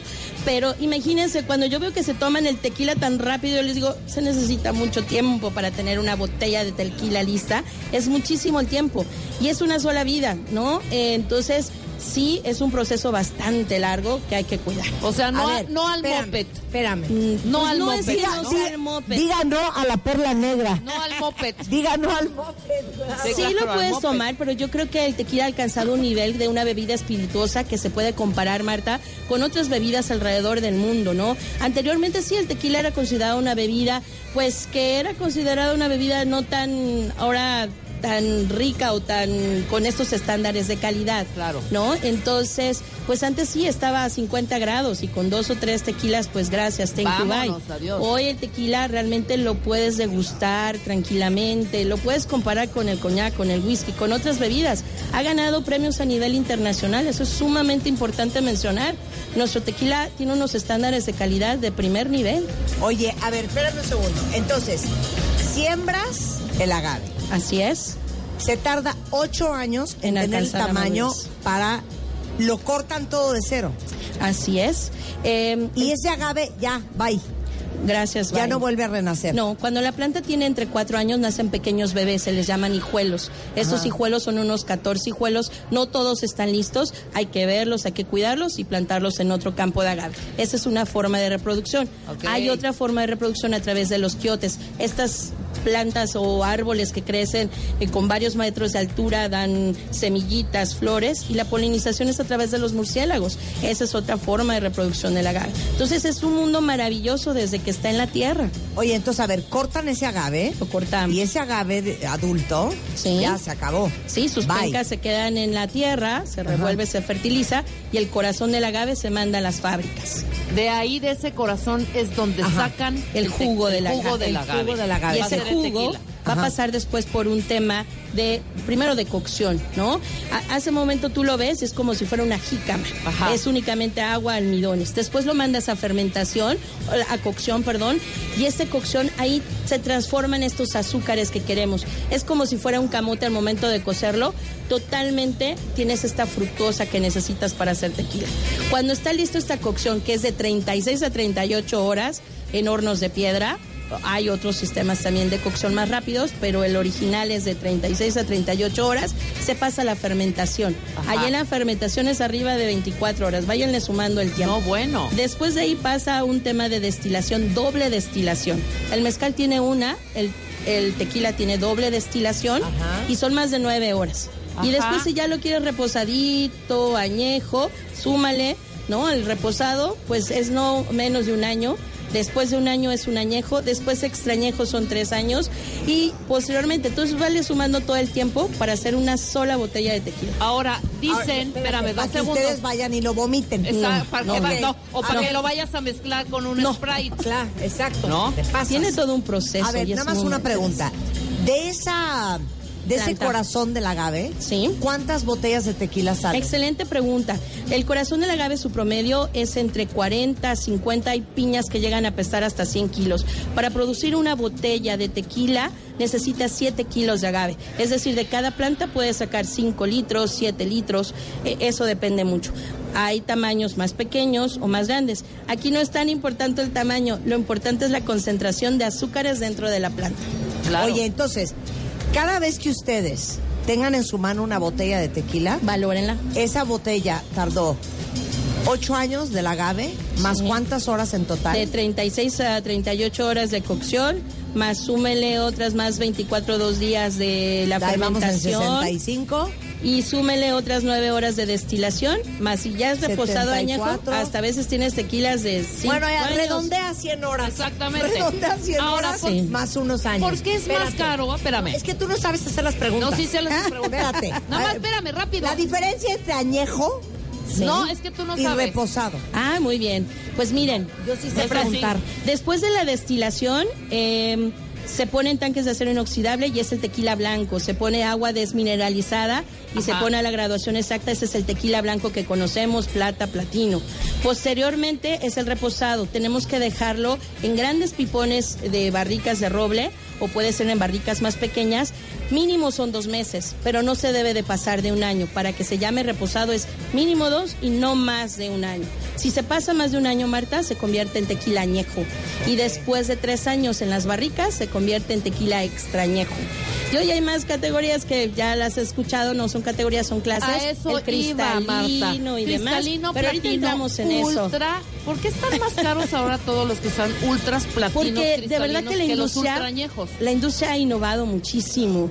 Y el cristalino es un blending, se puede llamar, es un casamiento entre reposados añejos y pasa por un filtro. Es decir, tiene ese colorcito dorado, ese oro, cobrizo, y después pasa por un filtro especial y queda blanco. Pero el sabor y el aroma es como si fuera de un añejo. Exacto, por eso es que es más caro, Sí. por tanto procesaje. Utilizamos barricas de roble Procesaje. americano, barricas de roble francés y todo tiene un, un chiste. ¿eh? No, pues cómo no. Aquí Sonia nos dio una lista de los don'ts del tequila y necesito música cardíaca para esta lista. Ta, ta, ta, ta. Yo hago un don't muy cañón. Ok. Adelante. Muy. ¿Nos puedes leer los crímenes al tequila? Sí, bueno, pues pensar que todo el tequila, ¿no? Que todo el tequila es igual, ¿no? Hay que conocerlo, hay que saber sus aromas, sus sabores. Tomarlo en caballito de golpe, o sea, sí lo puedes hacer, pero hay que saber hacerlo también. Eh, beberlo muy rápido y decir esos famosos hidalgos no deja nada bueno. Pues no olerlo antes de no, tomarlo. no al shot, no al shot. Pues no, la shot, verdad no. Ni hay con que su limoncito y salecita tampoco. Ajá. Sí, pero ahorita te platico porque es la historia del limón, y el- Exacto. ¿no? Sí. Eh, combinarlo con refrescos y jugos, hay excelentes coctelerías, hay mixólogos excelentes, pero sí, no hay que hacer tantas mezclas en un solo ratito. Ahí está. Porque entre más Yo no azúcar llevas en la sangre, más rápido se te va tu Yo me cerebro. echo dos derechos y después ya me la sigo. Y si ya me aburrí, me echo un Bacardi. Nada más siempre Punto. recuerda, una mujer no más de tres tragos. Porque Y, y si ya me aburrí, ya me echo ya, después ya, ya comí, acabo con mi daiquiri de plátano. No hay que elegirlo por el color, eso tampoco. Bien, Eh, bien. Eso es muy importante, que ahorita lo vamos a mencionar por qué. Eh, tampoco el precio, muchas ocasiones, todos son los estándares de calidad. Eh, sí se puede refrigerar el tequila y ahorita les explico que es Sí, especialmente para las mujeres. Pregúntale, dice Marilupis a, a Sonia, si puedo tomar el tequila frío, frío, extra frío. Sí, ¿por qué se creó el tequila frío, frío, frío? Pues queda como crema. eh, fue pues ahora sí que una parte mercadológica para las damas, porque al momento de leerlo decían, "Mm, no me gusta. Al momento de bajarle la temperatura, esto queda demasiado frío y te lo empiezas a tomar como agua. Entonces es peligroso. Sí lo puedes hacer, pero todo con medida y todo con Una cuidado. modita con Y el nada con Dobel exceso. ahorita Nada de con congelarlo. exceso. Sí. A ver, el color del tequila, ibas a explicar. Claro que sí. Mira, el color Marta del tequila viene mucho de las barricas. Hay diferentes tipos de barricas. Antiguamente, Marca- Marta, utilizábamos barricas de whisky, del bourbon, del vino. Hoy, hace 25 años, eh, el tequila tiene sus propias barricas diseñadas por los maestros tequileros. Entonces se mandan pedir eh, de roble americano, de roble francés. Un roble americano te da tonos a mantequilla, te da tonos dulces, muy suaves. Una barrica de roble francés te da tonos astringentes, a chocolate, a mm, frutas secas. Entonces, mucho depende de la barrica y el tiempo de reposo añejamiento. Mayor tiempo en las barricas, mayor color y mayor sabor, pero sí hay que tener mucho cuidado porque lamentablemente como cualquier industria hay mucho tequila que no es tequila y sí, gente sin escrúpulos que lo vende, ¿no? Oye, ¿cuál es el tequila más caro del mundo? ¿Cuál es el tequila más caro del mundo? Bueno, eh, hay uno que sacaron que con diamantes y bueno, hay de todo, ¿no? Es como un tema de No, mercadotecnia. pero no, no por la botella, por el líquido de verdad. Por el líquido, pues mira, hay una botella que se llama 250, ya no digo de qué, de qué casa No, di, tequilera. porque queremos saber. Ah, sí, a mí me dijeron que no dijera, pero bueno. No, sí, claro que di. Yo te pago el 205 comercial. Muy bien, de 250 aniversario. Es de la casa de tequila más antigua, que es de José Cuervo.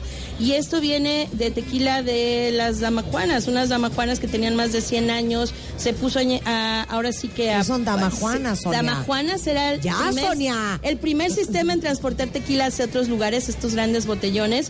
Y bueno, se transportaba así de esta manera. Y este tequila tiene una...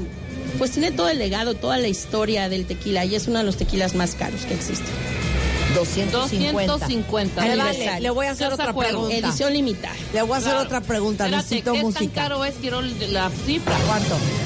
Pues bueno, ahorita eh, no lo recuerdo bien, pero más de 30 mil pesos una sola botella y no hay más de 400 botellas. de este Fíjate tequila. que con todo lo que te amo te la regalaría, pero, no te la voy a regalar Porque la voy a vomitar. porque te la vas a chupar como esponja y eso es para disfrutarse. Eso es para degustar. Eso es para degustar. A ver, fíjate la pregunta que te voy a hacer. ¿Quién inventó esto del tequila? Nuestros indígenas. Te puedo platicar algo esa historia. interesante. O sea, ¿quién dijo? Un día estaba caminando y tropezó con un agave. San y dijo- Bartolomeo de Jesús. Y dijo, ¿y si cocino esto? O sea, ¿cómo fue esa historia? Es hermosísima, es una leyenda, te la platico rapidísimo. Dos estrellas en el cielo se enamoraron, una No, era... a ver, Sonia, Sí, no seas pero es que- payasa. no, ¿Cuál estrella, Marta. cuál amor? Ponle, Nuestros ponle antepasados, sí, romance. romántico, música Venga, romántica. romance. Nuestros antepasados creían que eran dos estrellas que se habían enamorado, una era Mesli y otra Quetzalcoatl. Estas dos estrellas se enamoraron, pero su abuela malvada no quería esta unión. Así es que Mesli y Quetzalcoatl van a la tierra y se esconden de aquella abuela malvada. Se transforman en árboles, pero la abuela malvada manda estas estrellas y descubre ahora sí que a esta hermosa árbol que ya era de flores, la corta en pedacitos y pues que se convierte en hombre, agarra estos pedacitos que habían roto aquellas estrellas malvadas, las entierra en el suelo y la promesa de ellos dos será hacer felices a los hombres. Esa era la consigna de Quetzalcoatl y de Mesro. Es así como nace esta planta que hoy conocemos. Y posteriormente, a través de un rayo, nuestros indígenas vieron que se fermentaba nuestra planta. Y así es como tenemos primero el vino mezcal y ahora el tequila cuando O sea, llegan cayó los un españoles. rayo y nuestros un antepasados dijeron, ay, se fermentó. Sabe rico. Sabe rico. Ahí está. Claro, está. hace sentido. Año. Año, no, no te puedo decir, era como en, ¿qué te digo? Era antes, en la época de los náhuatls, en esta época, ¿no? Y las leyendas están muy bonitas, muy lindas, y es que era una misión, hacer felices a los hombres, era un regalo del mundo para A los hombres, México. no a las mujeres, borracha. Hombres y Cállate. mujeres. Borracha. Cállate. Borracha. Oye, Sonia, qué placer conocerte. No, muchas Qué gracias. interesante todo esto. De hecho, el texto en el cual basamos esta conversación con Sonia está arriba en martadebaile.com y wradio.com.mx para que le echen un ojo. Es en Instagram Sony-Espínola. Eh, ella es eh, directora de la Fundación Beckman. Y qué gusto que nos hayas platicado del tequila. Y sabes qué, qué bueno que no trajiste. Porque nos queda una hora del programa y necesito a Rebeca sobria. Exacto. Pero aparte no podemos beber porque es temprano. Exacto. Luego nos regañan. en las 10. Luego nos regañan. Sonia, un placer tenerte acá. Al contrario, un placer. Muchi- Oye, gracias por la botella de tequila Al que me trajiste de regalo a mí. Y los esperamos en Tequila. Si pueden ir, vayan. Es un lugar maravilloso. A ver, espérame, Sonia. A ver. Nada más quiero verla. Ay. Si ella ni toma, Sonia. Para degustar. Hoy he aprendido que lo va a degustar. ¿No hay otra por ahí escondida? Te la voy a fallar. Te la regreso. La voy a regalar. ¿Qué estás dispuesta a hacer por esta botella? Yo dije que te invitaran, no esta. No es cierto. Muchas gracias, Sonia. Al Gracias, contrario, Sonia. muchísimas Oigan, gracias. regresando del corte, eh, pues ni modo, va a ser una hora complicada porque voy a traducir de noruego a inglés y de inglés a español Venga. a Hane, que es una escritora noruega que básicamente lleva gran parte de su vida buscando El amor. y entendiendo el amor. Su novela Amor fue nominada al National Book Award el año pasado, eh, considerada como una de las seis mejores publicaciones noruegas de los últimos 25 años. Y hoy tenemos a Hane en la FIL aquí en W Radio, regresando del corte. No se vayan, ya volvemos.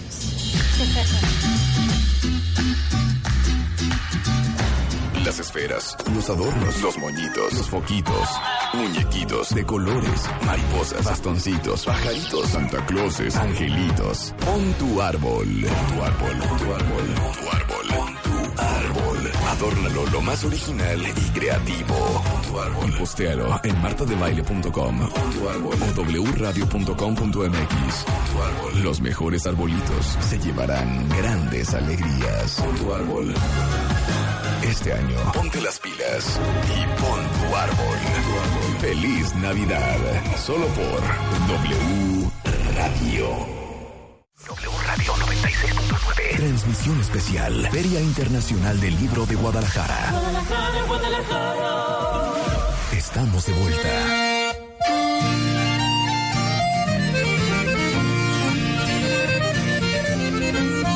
Esta música, esta es música noruega, cuentavientes, porque está con nosotros Anne Ostavik. Ostavik, did I say it right? Yes. Ostavik. Bueno, les voy a explicar quién es esta mujer que tengo enfrente. Ella es una escritora noruega y como estamos transmitiendo desde la FIL, pues nuestra chamba es encontrar a los autores más curiosos que podamos para presentárselos a ustedes cuentavientes con temas que son muy nuestros y muy de nuestro estilo. Eh, Anne, eh, después de debutar en el 94 con Hack, varias de sus publicaciones han sido traducidas a más de 18 idiomas. De hecho, Anne recibió en el 2002 el premio Doblug de la Academia Sueca. Su novela, que no la puedo ni pronunciar, Kærlighet, how do I pronounce that? Kärlighet. Publicada en 97, es considerada dentro de las seis mejores publicaciones noruegas de los últimos 25 años. Y su novela Amor ha sido nominada al National Book Award en el 2018. Y justamente está aquí en la FIL para presentar su novela sobre el amor y la ausencia y de esa distancia invisible que separa a las personas que aparentemente se quieren. Y nos va a contar la historia de su propia maternidad y de dónde sale escribir esta novela. Eh, so welcome to the show. Thank you. So you're going to have to bear with me because you're going to say, I'll ask a question, then you'll answer in English, then I'll translate to Spanish, then I'll ask a question, translate to Spanish, then you'll answer in English, and then I'll translate to Spanish Very good. for the next hour. Good. So thank you so much for being on the show. So, eh, love. How was this novel born? This novel was actually born when my daughter was born. Okay. Uh, uh, 24 years ago, I Uh-huh. had uh, I had my daughter, and uh, uh, I having her made me feel this very urgent and painful question uh, that how can I know that she knows that I love her? And to me, at that time, it was a very question that had to do with language because Uh-huh. you can say it and say it and say it, but when does the word really contain yeah. what it says? Ajá. Entonces le digo que cómo nació esta novela y dice, hace 24 años que nació mi hija y fíjese qué interesante cuestionamiento. Me entró esta angustia y esta urgencia por entender cómo sé yo que ella sabe que yo la amo. Y todo nació pensando en el tema del lenguaje. Yo le puedo decir todo el día que la amo o que la quiero, pero cuando en realidad esa palabra lleva el contenido de lo que realmente esto significa para mí. Well, that's a very profound question because I was telling you off air that there's actually a book that's called How to Really Love My Child. And the whole premise of the book is the fact that you love somebody, your children, for example, does not necessarily mean that that person feels loved by you. Mm. And how many adults do you and I know that today can say, you know, my parents didn't love me? And if you ask the parent, they're probably going to say, I adored my children. But just the fact that you love somebody does not mean that that person necessarily feels loved by you. Capiche? Yes. You know what capiche means Yes. because you live in Italy. so explain. So how did you start exploring the subject? Well, that I, I had this question that was really like an underflow, and then I started to write this novel, uh, and uh, I think the novel started with with this question how to how to know these things, but but that was really I didn't know how to you know. I didn't know what was going to happen in this Yeah. novel where I was going to investigate this question. But the only thing I knew was that I had this image in my head of a house Uh-huh. in the very north of Norway, where I'm born and grew up in the very, really close to Russia, the North po- Pole Uh-huh, almost up there. Uh, in the winter, where it's really cold and and uh, and and uh, and dark because the sun, there is no sun for some months, and uh, uh, and I saw this house in that landscape. It was the landscape of my childhood, uh, and I saw this house, and I thought, in writing, I have to go into that house because I had this feeling that maybe there is someone in there who needs help, Ajá. and that was the beginning of the novel. Ajá. I don't know if you want to translate before I continue of course, of course. Dice que esta novela nace con esta necesidad de contestarse esa pregunta de qué onda con el amor y, y- y cómo transmites el amor y, y de dónde viene el amor. Y dice que lo primero que se le vino a la mente fue una casa, o sea, la imagen de una casa en el norte, norte, norte de Noruega, ya casi frontera con Rusia, ya pegado al Polo Norte, donde es muy frío, son temperaturas extremas, muy poco sol durante algunos meses del año, por ende es un lugar muy oscuro. Y lo primero que pensó es, yo tengo esa casa, ayudar a alguien que está ahí. So the last thing I said is, so you thought that you had to go into this home and help somebody that was there. Well, I didn't know who was inside. It was more, more this this Feeling. feeling Yeah. that maybe there is someone one inside who needs love. Uh, um, who needs love? That was Yes, yes, yes. that was a mistake. Uh-huh. That needs help. Uh-huh. um, and and in writing, I, I kind of walked into the house in, in my imagination, and, and what I saw, who I found, was Jon, this boy who is going to be nine years old. His birthday is the day after uh, the novel takes place, and he is. Uh, on his bed, looking outside the window, on, standing on his knees on the bed, looking out the window on the snow, waiting to hear the sound of the car of his mother coming home from work. Yeah, I want to kill myself right now. Because she was a working mom. ¡Qué horror! Dice, y entonces cuando empiezo yo a escribir el libro, eh, aparece este personaje, un niño de nueve años, que recién nos había cumplido y este es el día después de su cumpleaños. El niño se llama Yun. y básicamente el niño está sentado viendo a la ventana, esperando a escuchar el sonido del automóvil, sabiendo que cuando lo oiga es porque su mamá ya regresó a casa. And that's where the novel starts. Yes. So, for everybody that, that is listening to the show nationwide and in the world, how would you explain this novel? What is this novel? This novel is about uh, this son Jon and his mother Vibeke. She, she's a single mother.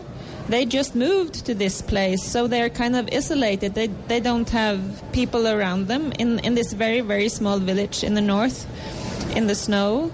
And and the novel takes place in a very concrete way. It follows these two during this winter afternoon and evening and night, where they both go outside uh, uh, and and do things. So, uh, and it's uh, and uh, and it's written in in the way that that uh, the novel follows uh, both of them. It changes the point of view from one to the other, Uh-huh. so that the reader always know where both of them are And what they're feeling. yeah. at least what they're doing Yeah. and and and they don't know about each other so, Claro. so so it's it's this kind of disconnect yes the distance and the the, the reader is with both of them Yeah. but they are they are distant from each other Yeah. And and what were you trying to prove with that narrative Um, of like two different different emotional points of view?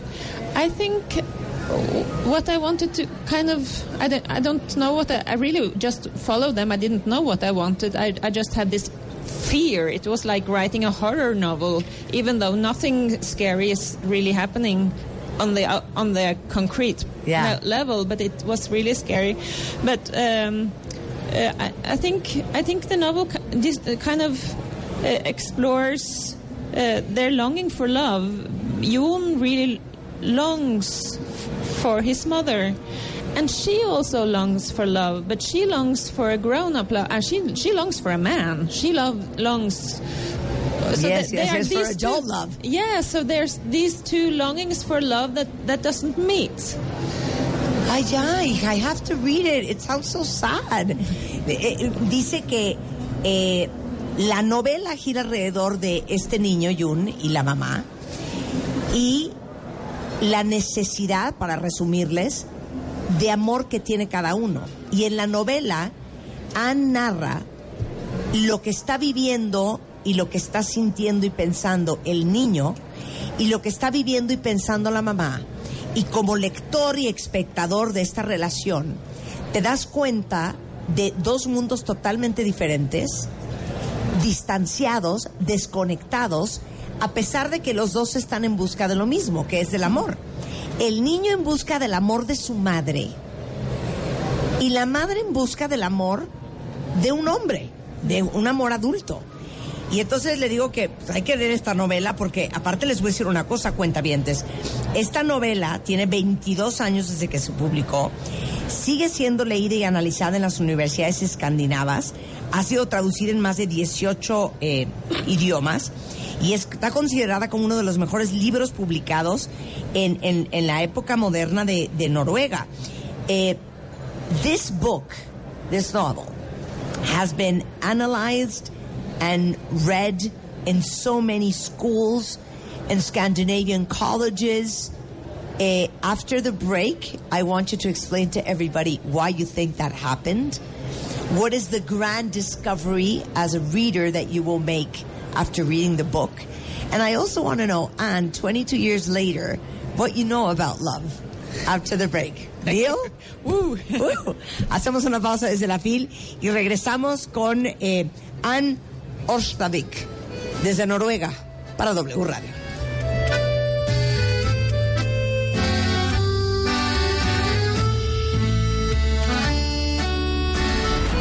Esta vez las reglas cambian. Marta de baile estará más cerca de ti que nunca.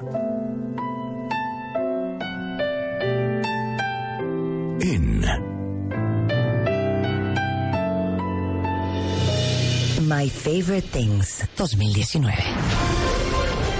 Muy pronto sabrás cómo puedes estar tan cerca de Marta de Baile. My Favorite Things 2019. Próximamente en W Radio. W Radio 96.9. Transmisión especial. Feria Internacional del Libro de Guadalajara. Estamos de vuelta.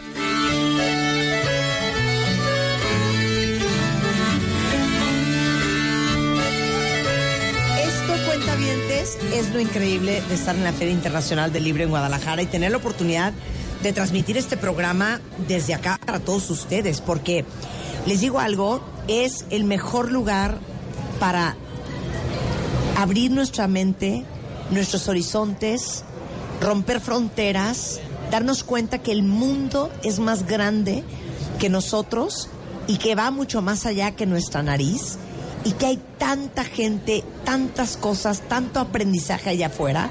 Hoy en la forma de libros en la FIL y por los escritores increíbles que están en esta feria internacional. Pero es una gran oportunidad para conocer a tanta gente increíble. Por eso nos encanta. Si no es la FIL, es Wobby. Si no es Wobby, es este la feria de no sé IAB, qué, la de ese si qué, no es la IAB. IAB, Bueno, X. Estamos platicando con Ann Orstavik, es una escritora noruega, y su libro novela, eh, que se llama Amor, fue publicado hace 22 años. Imagínense el nivel del libro, que está considerado como una de las mejores publicaciones en la historia de Noruega, eh, de los últimos 25 años, eh, probablemente uno de los mejores libros también. Y eh, nominada al National Book Award el año pasado, obviamente hay que comprarlo ya cuentavientes, ha de estar en todas las plataformas.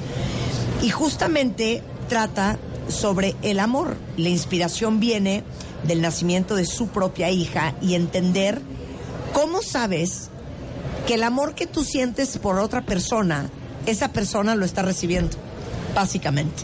Y está descrito en forma de una novela.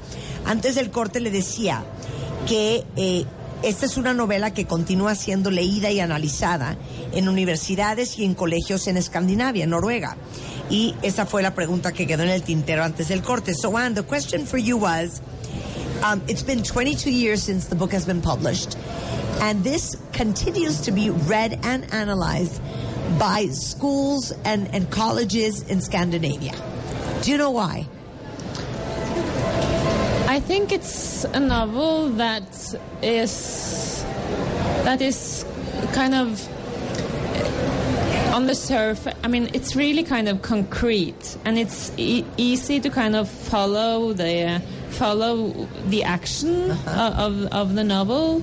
But then it's but then I think it's like an also an enigma. Uh, the kind of the book raises a lot of questions and erases also emotions. I think so.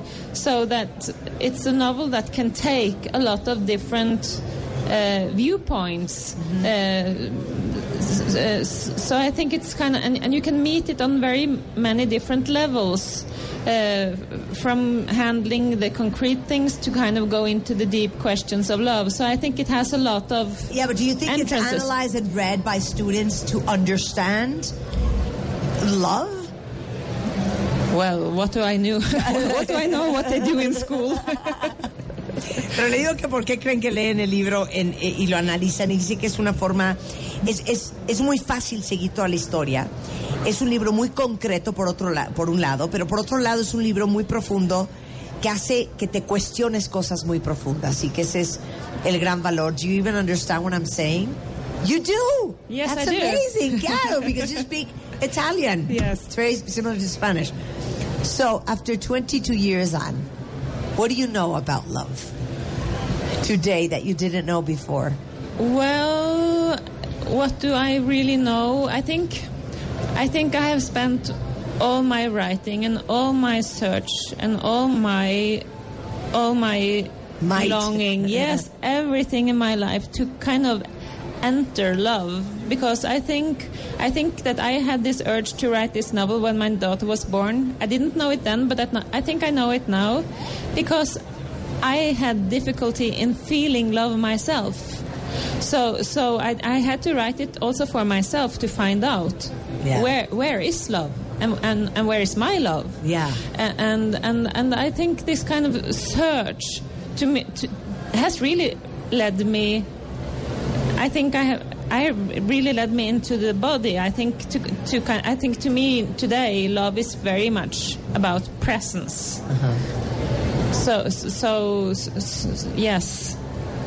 Le digo que, que, que he aprendido del amor en 22 años. Me dijo, te digo algo.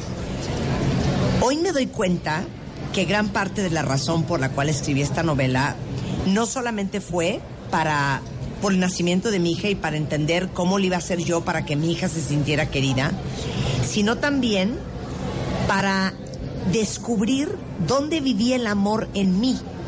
Eh, hasta de repente llegar a cuestionarme que no tenía yo tanta facilidad de sentir y expresar el amor como yo creía. Y me he dado cuenta 22 años después que el amor vive en el cuerpo y que tiene todo que ver con la presencia. The presence. Eh, if you ask anybody, does your husband love you? Or does your wife love you? Or how do you know your child loves you? Or how do you know you love your child? I think that usually, eh, and you ask them to give you an example, they will say something that the person does that makes them feel loved. And this is a subject that we have explored many times on the show. We've talked about that book I just told you about, The Five Languages of Love and how to really love your child and all these things. My brother says, love is not what you feel, love is what you do. So my question is, how do you know that you love your child and how do you know your child loves you and how do you know your husband loves you and how do he know that you love him That's that's that, that are really so good questions, and and and I really, I really, to me, it has a lot to do with with this kind of sh- shared shared contact that I that I kind of feel that that.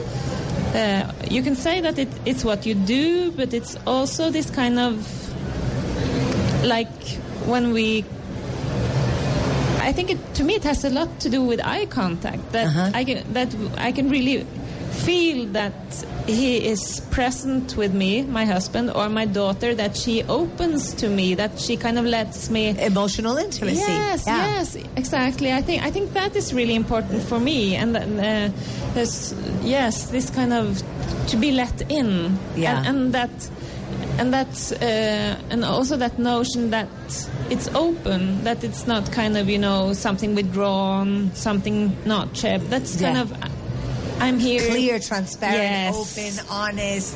i'm here for you i'm here with you so Ya. yes Le digo que, que es algo que hemos discutido mucho cuentavientes en el programa. Eh, hemos hablado del libro Los cinco lenguajes del amor, que si nunca lo han leído, lo tienen que comprar ahorita. Eh, hemos hablado del libro Cómo eh, lograr que tu hijo se sienta realmente querido. Y le digo que mi hermano tiene una frase que me gusta mucho que dice, el amor no es lo que sientes, el amor es lo que haces. Y que si yo les pregunto a alguien de ustedes, a ver, ¿cómo saben ustedes que su pareja los quiere? ¿Cómo saben que ustedes quieren a su pareja? ¿Cómo saben que su hijo los quiere? ¿Y cómo saben que ustedes quieren a su hijo?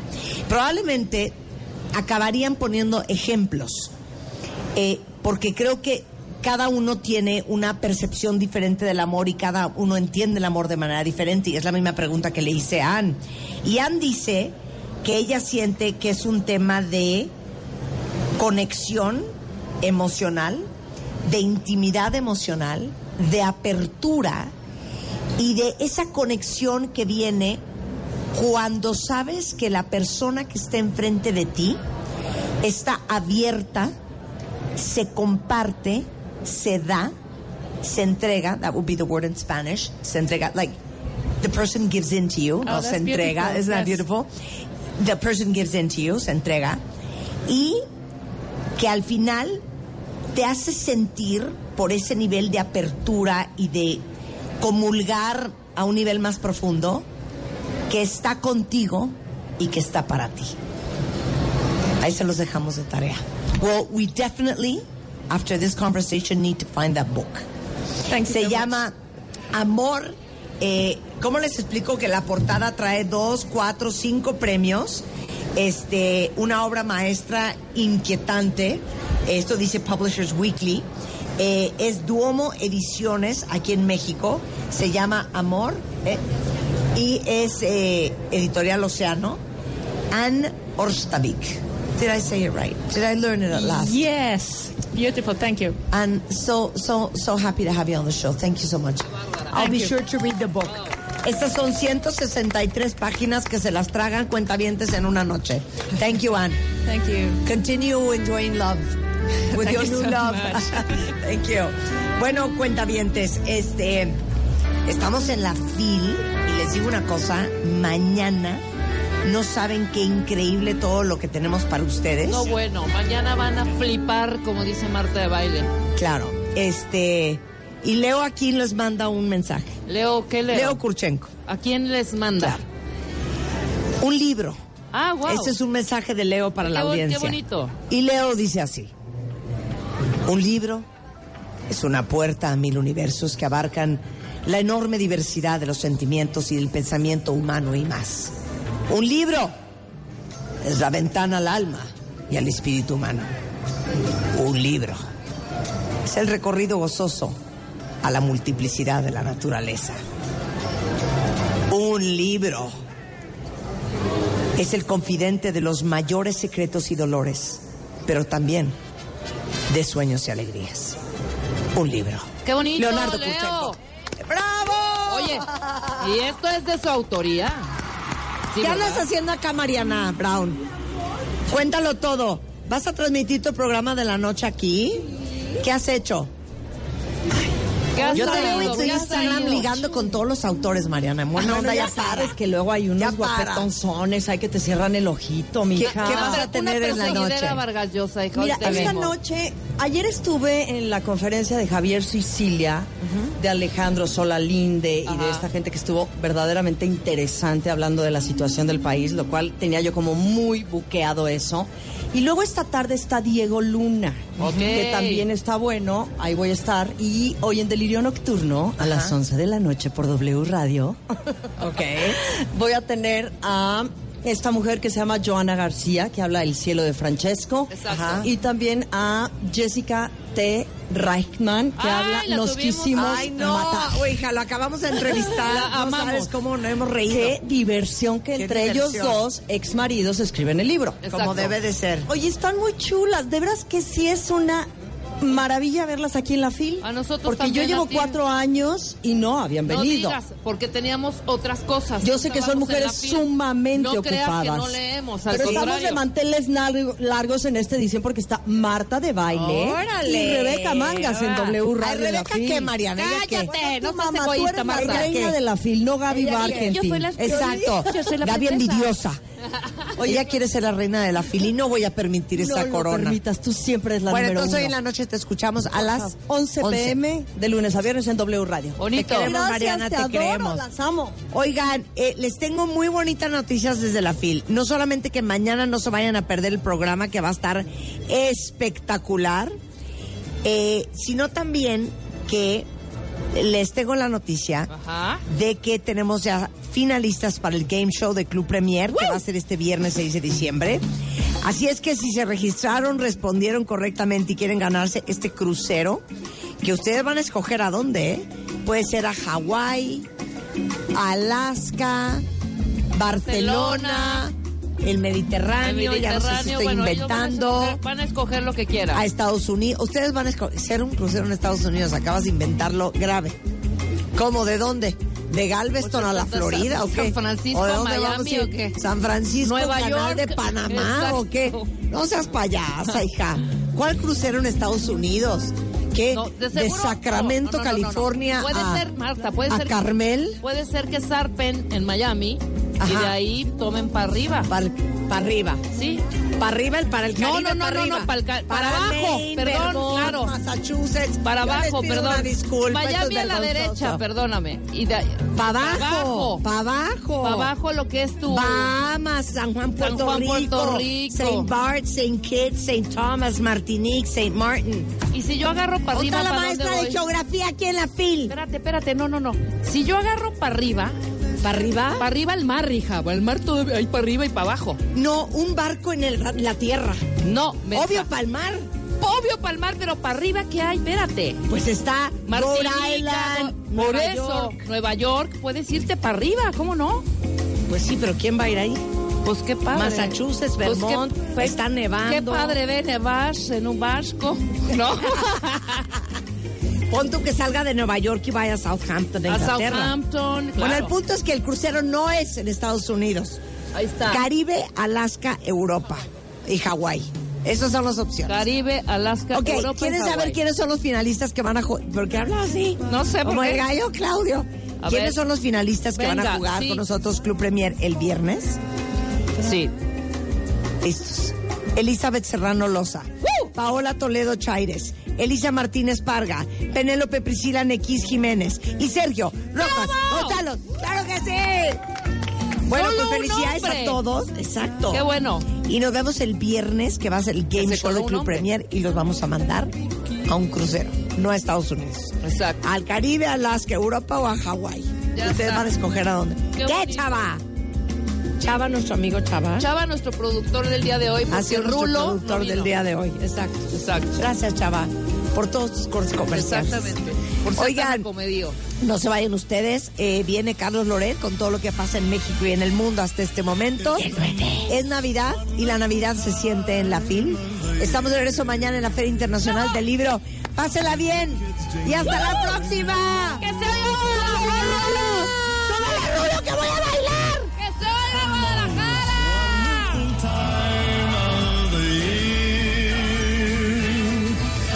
The season of all. With those holiday greetings and gay happy meetings when friends come to call.